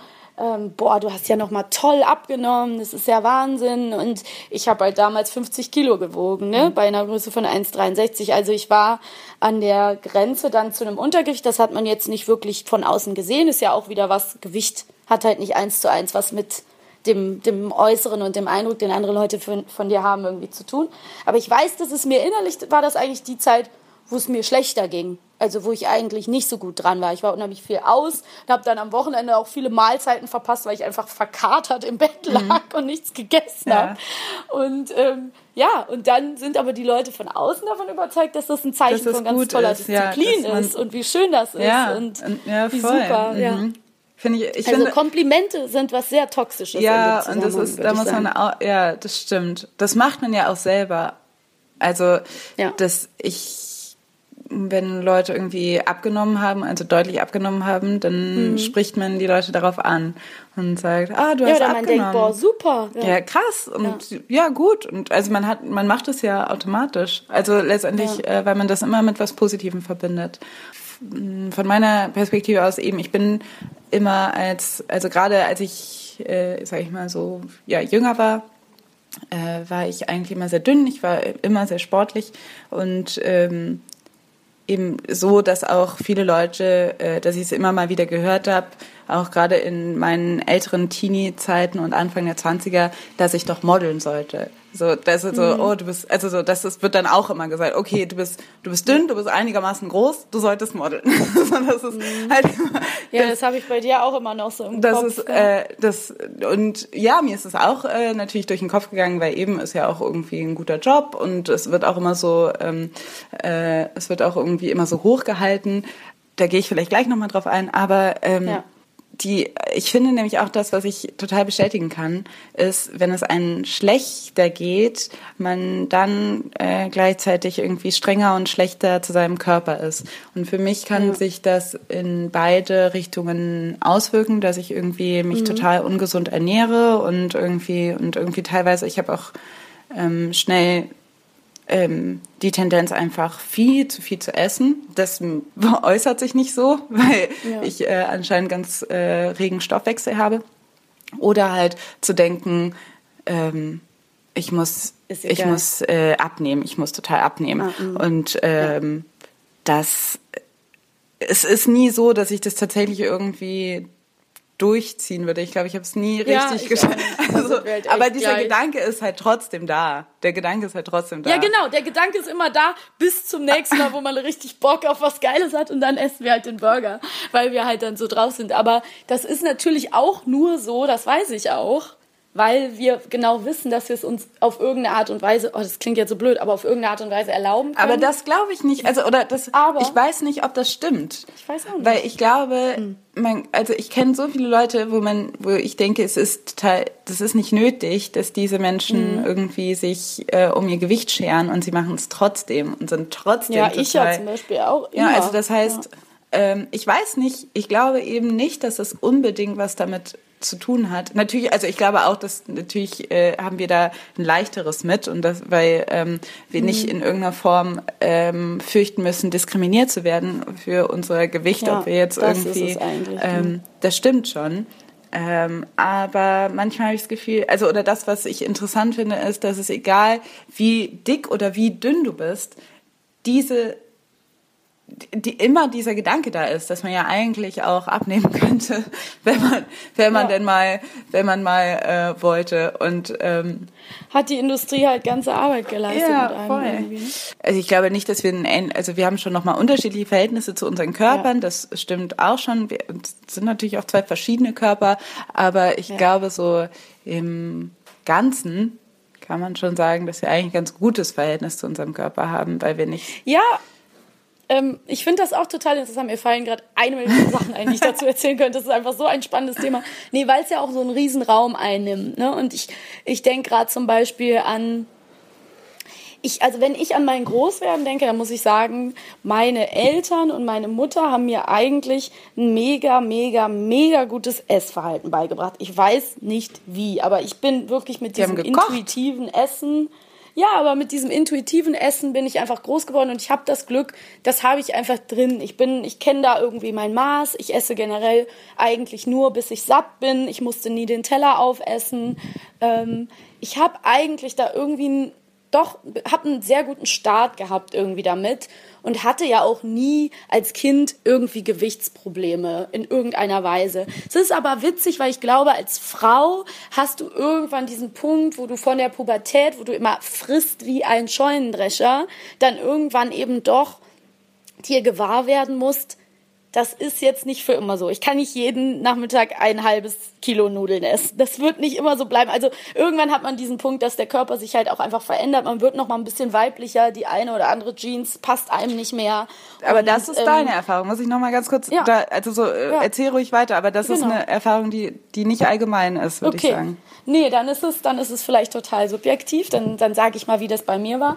Und ich habe ähm, das einzige Mal, dass ich mich erinnere, dass mich, mich mal jemand so leicht geschämt hat und seitdem steckt das tatsächlich auch ein bisschen in mir drin, ist, als ich in Australien war mit einem äh, Freund und der hatte einen Freund dabei, der sowieso immer schon so Kacke über Frauen geredet hat und die waren da alle so mega die Surfer-Girls und alle sahen so super aus und ich habe mich irgendwie in der Zeit wieder mal nicht so wohl gefühlt und war irgendwie nicht ganz zufrieden. Und dann habe ich mal so am Strand liegend irgendwie gesagt, ja ey, wenn ich, ich weiß nicht mehr, wie wir darauf kamen, wenn ich 10 Kilo zunehmen würde, und dann guckt er mich so an und es hat noch nie jemand zu mir gesagt, er meinte so, ja, dann wärst du fett. Und dann war ich echt so, ach du Scheiße. Und ich habe mich eh, wie gesagt, nicht wohlgefühlt. Ich hatte irgendwie Liebeskummer, mir ging's schlecht, ich wusste nicht wohin. Und seitdem hatte ich irgendwie, also ich bin auch einfach ein sehr, sehr, sehr empfindlicher Mensch, was sowas angeht, so einschneidende Erlebnisse. Seitdem hatte ich das irgendwie immer drin. Ich müsste da auch so aussehen wie so ein braun gebranntes Surfergirl. Und irgendwann wird das noch passieren, denke ich immer. Und es ist so, ich, womit ich schließe, weil ich will das jetzt auch nicht bis ins Unendliche weiterführen, ist, ich weiß, dass irgendwann in meinem Leben, dass ich einfach immer so ein Mensch war, der gerne perfekt wäre. Und ich habe einfach einen Perfektionismusdrang und ich wäre so gerne der perfekte Mensch, an dem man keine Makel findet. Und ich habe so eine Vergleichskrankheit. Das, das ist, glaube ich, bei mir das Schwierigste, dass man, oder ich glaube, für viele ist das Problem, dass sie sich immer vergleichen und dass man immer denkt, der ist dünner, der ist größer, die ist so und so, die ist so und so und finden die, finden die alle schöner. Und dass man, Darf ich kurz fragen? Also das war für ja, mich. Was für dich, ja. ist, was ist der perfekt? Also wie sieht das aus, der perfekte Mensch? Kannst du das beschreiben? Ja, genau wie diese, wie, wie ähm, das, das propagierte Schönheitsideal. Ja, okay. ne? Also keine Makel, nichts, was einem auffällt als un, unattraktiv. Mhm. Da bin ich total krank. Also das weiß ich auch selber. Und ich weiß auch nicht, wo das herkommt, außer außer ich kann es mir nur so erklären, weil ich das eben als Kind auch schon hatte, so ein Perf Drang, die Beste zu sein. Und ich glaube, es ist schon so, haha, jetzt tease ich schon gleich den nächsten, das nächste Thema an, aber ich glaube, es ist schon so, dass das, der Grundstein gelegt wurde bei mir mit so Märchen. Im Märchen gibt's immer eine, die schönste. Mhm. Und sie war die schönste im ganzen Land. Und da kamen alle Männer hin und wollten sie heiraten. Absolut. Und ja. die eine Prinzessin ist die schönste. Das, und den Gedanken, ja. ja nee, witzigerweise glaube ich, hat mich das total beeinflusst, oder es beeinflusst vielleicht jeden, aber weil die Schönste immer die Jüngste war, war ich immer so, das bin ich. Ja, das bin ich. ja, aber das ist doch super. Ja, aber ist auch Eigentlich. irgendwie scheiße. Nee, aber es ist halt mega traurig, weil ich kann es wirklich darauf zurückführen, dass ich immer gedacht habe, als kleines Mädchen, die muss ich sein. Die muss ich sein, irgendwie. Also ich dachte so, weil das ja auch im Märchen lässt es das ja nicht zu, dass es halt voll viele schöne Prinzessinnen und Prinzen gibt. Jeder ein bisschen anders. Ne? Also ich weiß auch nicht, wie oft mir meine Mutter im Leben irgendwie auch gesagt hat und das versucht hat, obwohl sie sicher auch nicht frei von diesen Problemen ist, mir immer wieder zu sagen, so, leg doch nicht so einen Schwerpunkt darauf. Es gibt eben Frauen, die sind schöner, es gibt andere, die sind nicht so schön. Das ist einfach mal so ein bisschen egaler und du bist doch wirklich gut weggekommen und bla bla bla. Aber das fällt bei mir so, ich bin da so ein Fass ohne Boden. Also das könnte ich mir eine Million Mal sagen und ich weiß ganz genau, ich beschäftige mich auch innerlich, nicht nach außen, aber innerlich auch noch viel, viel, viel zu viel damit. Also ja. es nervt mich manchmal sogar selber. So und ich muss das immer wieder bewusst loslassen. Ich muss immer wieder bewusst sagen, nicht vergleichen, nicht bewerten, Dinge an mir selber zu akzeptieren, die ich nicht ändern kann. Und deswegen, ne, so, ich mache jetzt auch mal langsam einen Punkt, ist so ein Film wie Embrace zum Beispiel was, wo ich dann auch irgendwie anfangen muss zu heulen, weil ich denke, boah, es bestimmt halt doch so sehr mein ja. Leben ähm, wie ich aussehe ja. und wie ich das verbessern kann. Ja, und das geht viel, also ich glaube, es geht vielen, vielen, vielen Leuten so. Also wie, ja. wenn man das so sieht, es ist halt äh, mehr oder weniger, ich glaube, erstens schlummert es mehr oder weniger in jeder Frau, also hat diese Tendenzen und manche mehr und manche weniger. Und ich finde es auch krass, ich meine, wir kennen uns schon so lange, ähm, dass das, dass ich das natürlich auch irgendwie dann oft an dir beobachtet habe und mhm. das von außen nie, nie verstanden habe. Aber das irgendwie, dass ich auch verstanden habe, dass es nicht ähm, etwas ist, was man von außen korrigieren kann. Also, dass man nicht sagen kann, ja. hey, das stimmt aber nicht. Du nimmst dich falsch wahr und dann du denkst, ach so, okay, jetzt, dann mhm. ist alles wieder gut. Obwohl man das auf der anderen Seite dann natürlich auch immer wieder sucht. Also, dass man immer irgendwie mhm. äh, hofft, dass äh, von außen irgendwie ähm, reflektiert zu bekommen. Ähm, und ich finde es auch interessant. Also letztendlich ähm, bin ich ein Mensch, der, äh, der, hm, glaube ich, ein ganz gutes Verhältnis zu seinem Körper hat.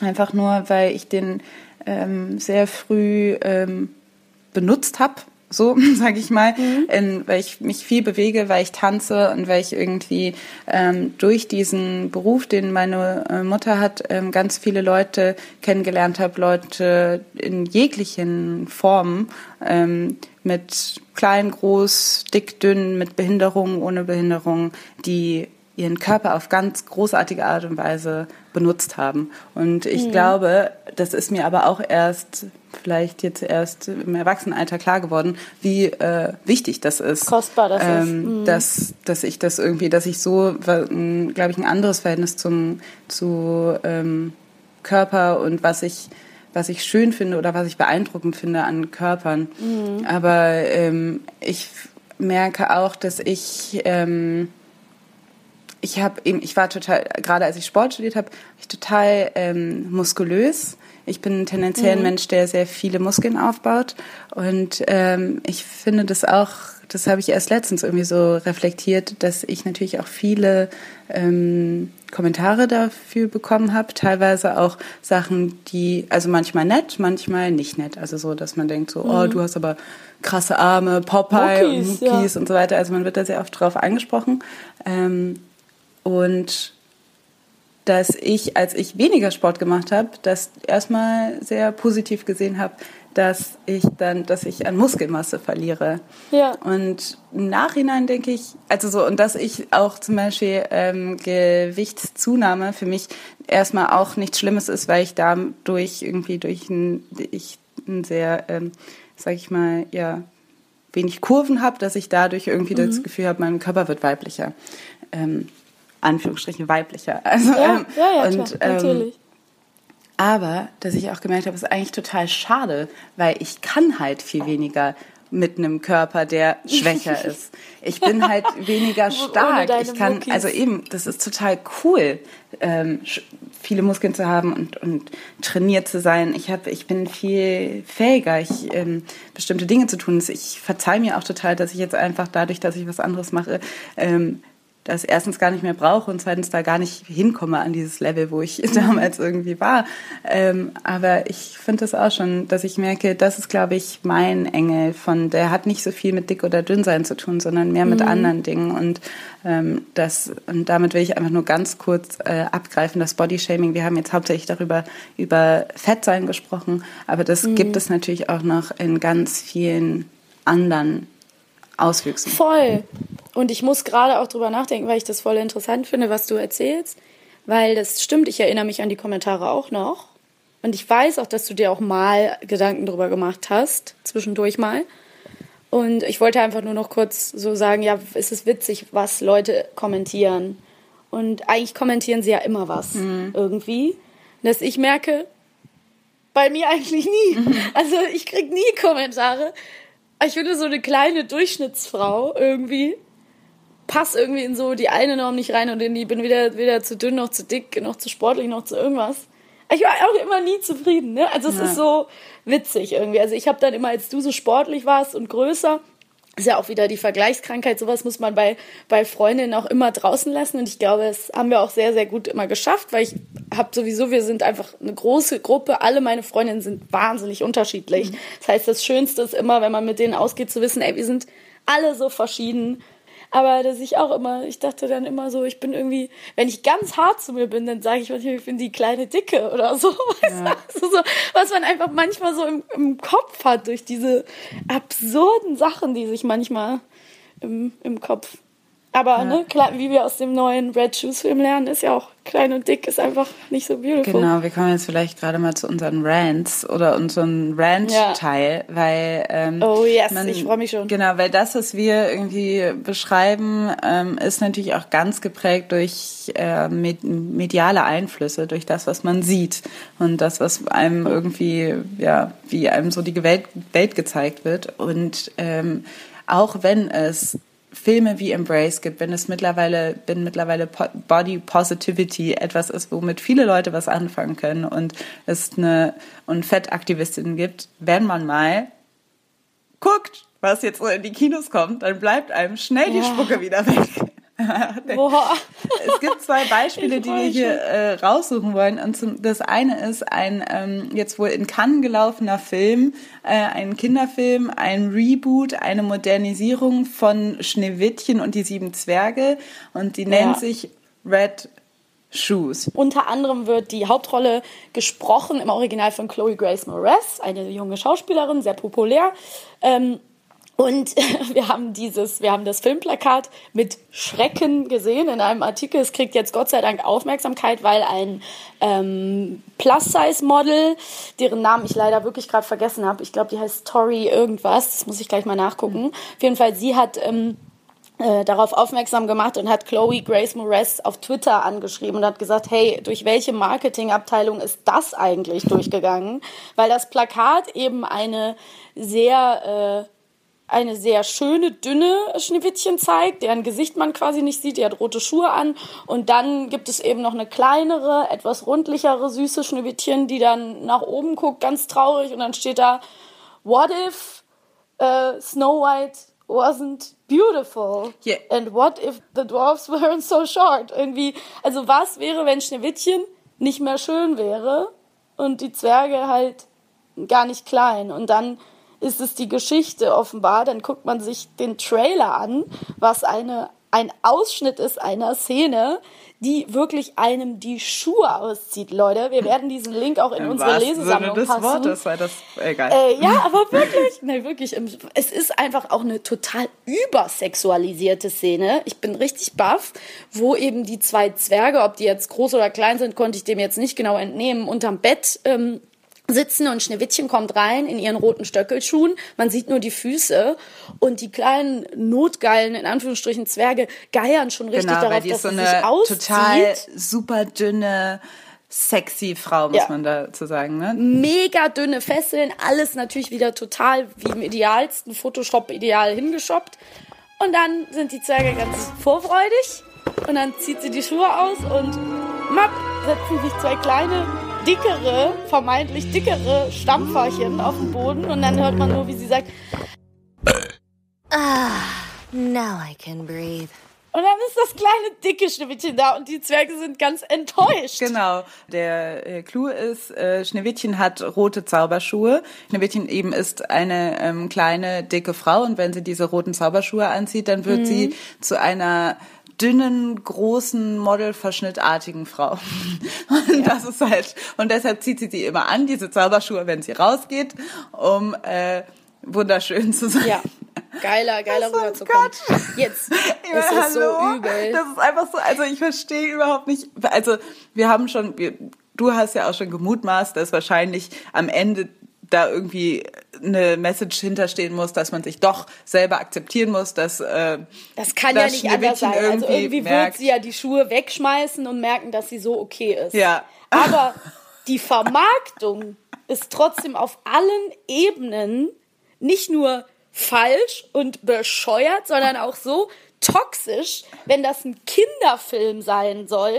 Also erstmal die Überschrift zu, dass die impliziert, die kleine, etwas rundere Schneewittchen, die übrigens auch absolut dem gängigen Schönheitsideal entspricht vom Gesicht und generell. Also hätte ich jetzt gar nicht die schlanke Figur als Vergleich daneben, wäre mir das gar nicht aufgefallen. Dann wäre es einfach eine ganz normale animierte Figur in Nee, einem das, Kinderfilm also ich finde, es fällt schon auf, dass die äh, dicker ist. Ein bisschen aber das ist ist. eben, Ja, das ist okay, ja doch, aber- das ist doch nicht schlimm. Eben, das meine ich. Das ja, ist ja eben, auch also das da, Man das soll will ja ich doch sagen. Wer, wer impliziert denn jetzt, dass sie, da, also if Snow White wasn't beautiful, Ja. heißt einfach, die Dicke ist hässlich Ja. und die kann natürlich niemand abkriegen und nichts kriegen. Und warum ich das besonders und dann brauche ich auch gar nichts mehr dazu sagen. Ich habe einfach richtigen Hass ähm, auf diese übersexualisierte Szene, auf dieses Schönheitsideal, was Kindern aufgedrückt wird, offenbar. Weil mein Problem ist auch, dass einfach wahnsinnig viele kleine Mädchen und kleine Jungs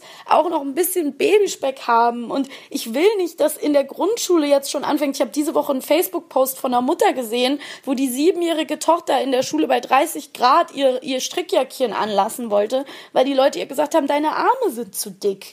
Also welche Marketingabteilung segnet das ab und sagt, ja, das können wir so Kindern vermitteln.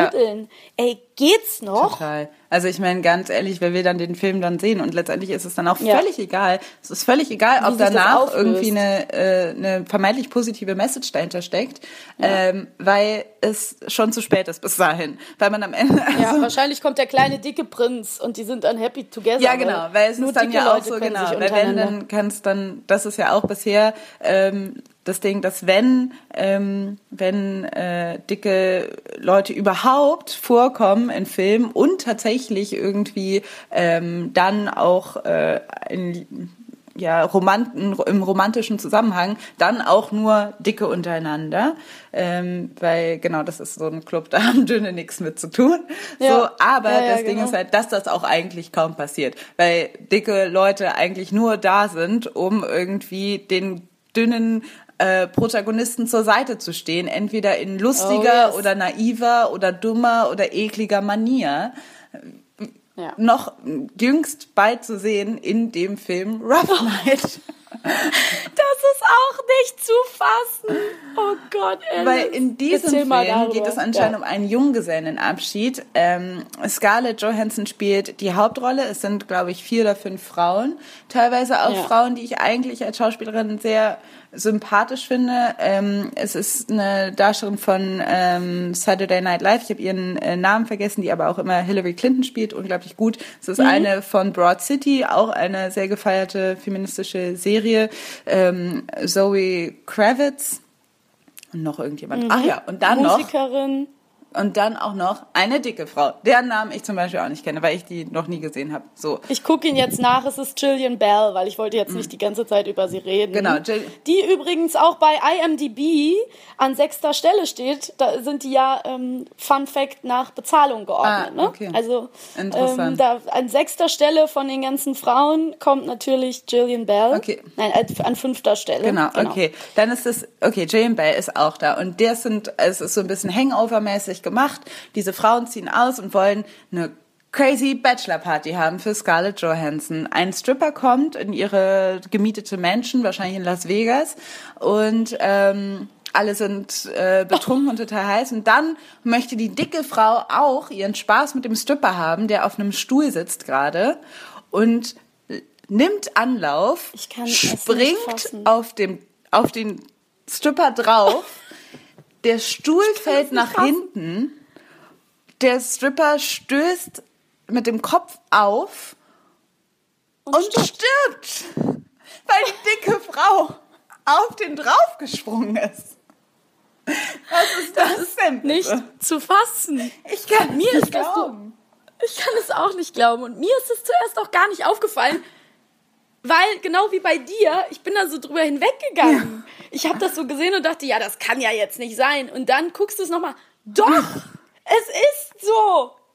Und dazu muss man sagen, in dem Trailer ist die dicke Frau auch schon vorher einmal von der Bühne gestürzt und sagt dann so zu Kate McKinnon irgendwie, ja, äh, hat, meinst du, jemand hat gesehen, ich bin gefallen oder irgendwie so. Also die ist halt nur dazu da, dann ist der Stripper tot und die ordert sich erstmal eine Pizza. Ja. Ha, ha, ha.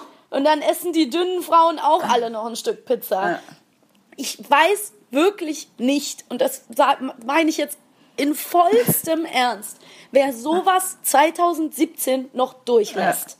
Ich finde das auf so vielen Ebenen falsch. Und da muss auch einfach mal was passieren. Es kann einfach nicht mehr sein.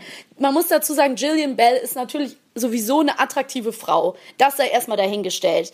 Die, ne, also, dass die eigentlich im normalen Leben überhaupt nicht als jetzt dicke Frau da wahnsinnig auffallen würde, ist das eine. Nee, aber das will ich aber auch ist- ganz kurz sagen. Das ist eine dicke Frau. Es ist eine dicke, schöne Frau. Ja. Das eine schließt das andere nicht aus. Ja. Das ist Ja. nämlich das Ding. Man kann, man sollte Ja. nicht immer sagen, es fällt gar nicht auf, dass du dick bist. Das ist Ja, auch das, ja, was ja, Lindy West sagen äh, möchte. Es ist, ich, Da hast du natürlich recht. Also, ich, ich korrigiere mich. Auf jeden Fall ist es eine dicke, schöne Frau, eine witzige Schauspielerin, die sicher ihre Sache auch sehr gut macht. Ich frage mich nur, und das habe ich auch schon, das ist vielleicht jetzt auch unnötig, das extra anzusprechen, aber ich frage mich auch wieder, warum muss es denn der Bachelor-Abschied, Absch- Abschlussparty da von äh, Scarlett Johansson sein? Warum kann es nicht mal die äh, Bachelor-Party von jemand anderem sein? Warum kann es nicht mal die Bachelorette-Party von der Dicken sein? So, was hindert einen daran? Warum muss es immer sein, dass die, also ich nenne es jetzt, ich führe mal diesen Begriff ein, Fat Girl Props gibt oder Fat Guy Props gibt's in Hangover auch, ja, den lustigen, dicken Griechen Zach Galifianakis, der Gott sei Dank jetzt am meisten Erfolg hat von den ganzen Darstellern, was ich ihm von Herzen gönne, weil er voll der Freak ist, aber trotzdem gibt es halt immer wieder in Filmen und das war ja auch in den 90ern ganz groß, wo Gwyneth Paltrow mit Jack Black einfach da äh, Ja. diese mega übergewichtige Frau im Fettsuit gespielt hat. Aber auch heute ist es noch gang und gäbe, dass es in schlimmsten äh, politisch inkorrekten Teenie-Comedies immer einen fetten Menschen gibt, der sich die ganze Zeit zum Affen macht, der keine, die keinen Mann abkriegt, die notgeil ist, die irgendwo runterfällt, die kotzen, die furzen. Was soll das Ja. denn? Also, sorry, das ist einfach nicht, es, es geht doch nicht. Und dann hast du diesen Cast aus irgendwie coolen, attraktiven Frauen und dann muss die für sowas herhalten. Ja. Warum? ja. Warum? Ich find's so scheiße. Ich find's auch so scheiße. Ich finde halt einfach so, also ich meine, nee. Das geht die das halt machen? nicht.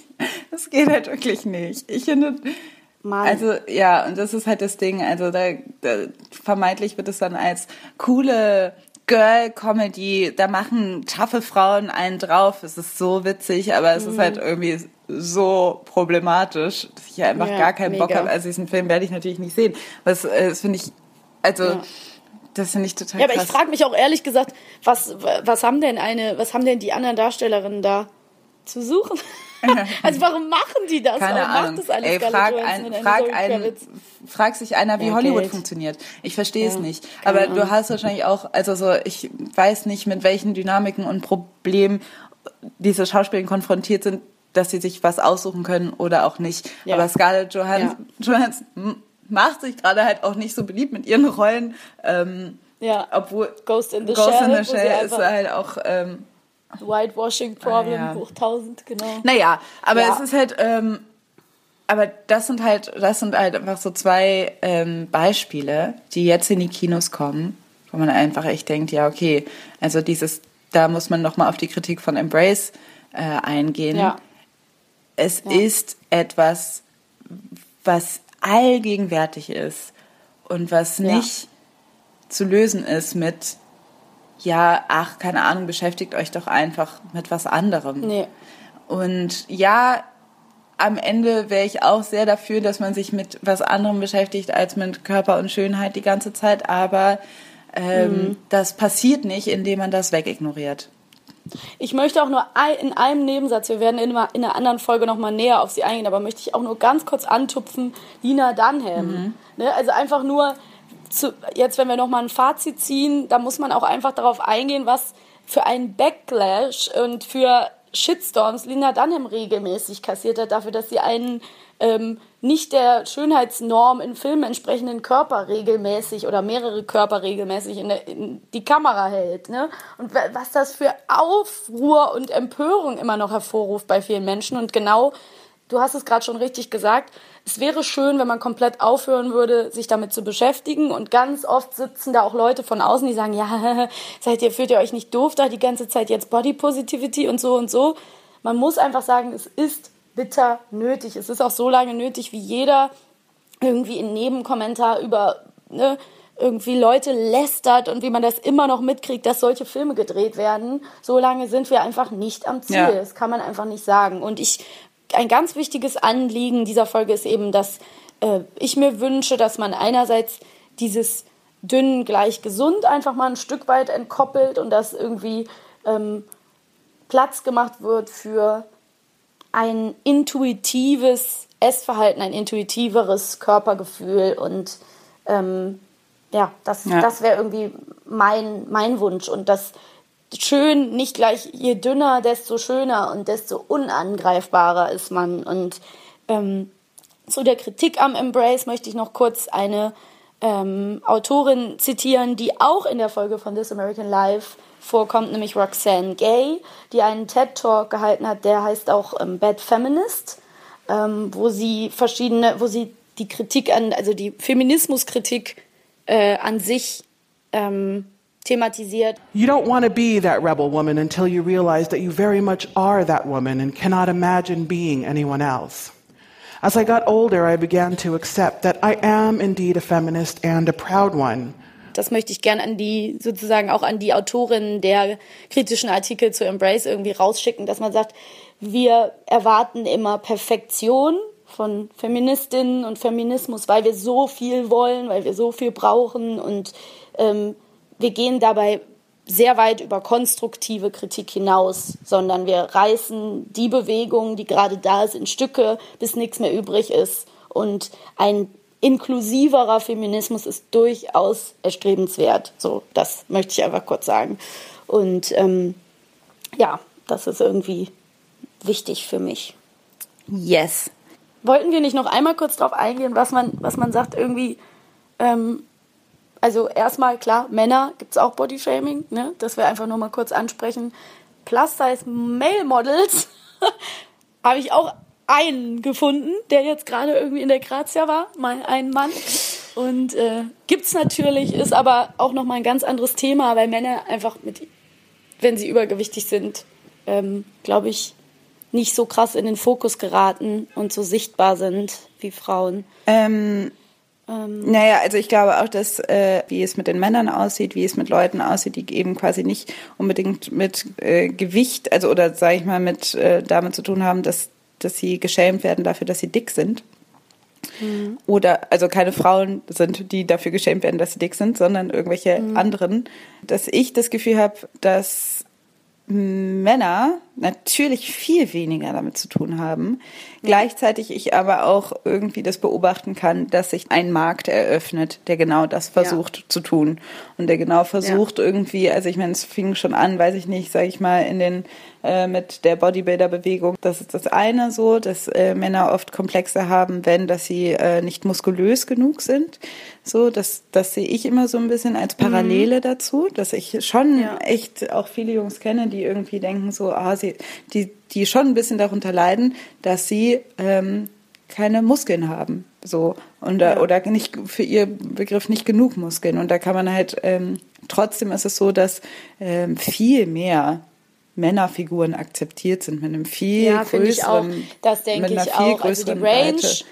zu einem normalen Körper die, oder die Range von einem normalen Körper ist bei ähm, Menschen, die sich als männlich identifizieren, einfach größer, ja. weil du einfach, also von bis ist da viel mehr Platz weil während eine normale Frau, da ist, da bleibt ja wirklich. Ja, und bis ein Mann als dick wahrgenommen wird, ist halt auch, ja. das dauert halt auch, also ich glaube, da ist da. Ja, da musst du schon reiner Kalmund-Kaliber haben, um irgendwann da der Fat-Prop zu sein, ja. während so eine normale, in Anführungsstrichen, Plauze fällt auch niemandem auf. Genau. Also da redet doch Wird ja auch von. oft als sympathisch ähm, ähm, gefeiert. Ja. So.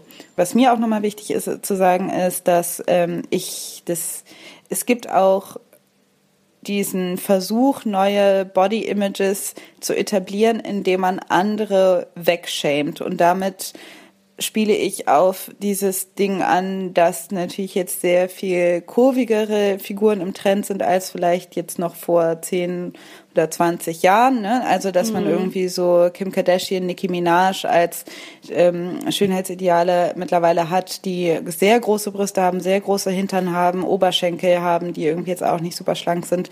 Diesen Song All About That Bass, der auch von Skinny Bitches ja. spricht. Ich finde es gut natürlich, dass sie in irgendeiner Form äh, andere ähm, Body Images etablieren, aber um andere äh, wiederum dann andere wegzuschämen und so wegzubitchen, das ist dann auch irgendwie scheiße. Und das sollte man auch ja, nicht vor machen. Vor allen Dingen sind die auch eben sehr unrealistisch, diese Schönheitsideale. Sie sind auf andere Art und Weise auch wieder sehr gefährlich. Ne? Genau. Also zum Teil, genau. weil das natürlich zu den großen Brüsten und dem großen Hintern gehört, eine schmale Wespentaille und ein super flacher Bauch. Ja. Ist auch immer schön. Genau. Also das sind halt irgendwie auch so äh, das sind jetzt Dinge, ich glaube auch dieses Thema, ich meine, wir reden jetzt schon seit fast zwei Stunden und das ja. ähm, Thema ist so, so riesig. Sprechen, wir könnten genau, jetzt noch ja, ausführlicher viel. über ähm, Essstörungen sprechen, wir könnten über eben ja. noch ausführlicher über Männer sprechen, wir könnten, es gibt so, so viele Aspekte in der Hinsicht. Oder Kinder oder und Ernährung, ne? Also wie kann man Leute aufklären? Muss man nicht eigentlich was sagen, wenn zum Beispiel irgendwie dicke Eltern ihre Kinder überfüttern und denen kein anständiges Essverhalten beibringen können, weil sie es selber nicht gelernt haben. So, das sind natürlich alles Sachen, die da irgendwie mit reinspielen. Klar, Essstörung, Riesenthema. Aber dafür reicht dann unsere Zeit auch noch nicht. Da müssen wir vielleicht noch mal irgendwann in einer anderen Folge drauf zurückkommen. Genau. Ähm, also ich denke, wir haben schon heute ziemlich viel angesprochen. Wir packen euch die Artikel, von denen wir geredet haben, ähm, natürlich in eine Leseliste. Das ist das Erste. Wenn ihr dazu Feedback habt oder uns was schreiben möchtet, könnt ihr uns unter feuerundbrot.gmail.com schreiben, erreichen. Mhm. Wir sind bei Facebook, wir sind bei Instagram, wir sind bei Twitter. Ähm, ja. Da sind wir überall. Das war Folge 14, genau. Ach ja, wir haben ähm, zwei nette Unterstützer, die uns bis jetzt unterstützen bei Patreon. Falls ihr das tun wollt, ihr könnt, äh, wenn euch wenn euch der Podcast gut gefällt, könnt ihr uns monatlich oder auch nur einmalig ähm, Geld spenden. Dann können wir die Serverkosten vielleicht irgendwann davon bezahlen. Und ansonsten kann ich nur sagen, Danke für das Gespräch, Alice. Danke für das Gespräch, War Maxi. Sehr schön. Danke fürs Zuhören, liebe Hörer. Genau. Und ähm, seid gut zu euch und sei gut zu dir, Maxi. Genau. Sei gut zu dir, Alice. Vielen Dank und Feuer und Brot sagen. Tschüss. wrong with big bro. Yeah, it's nothing but a little baby. It's nothing but a little baby. It's nothing but a little baby. It's nothing but a little baby. Yeah, it's nothing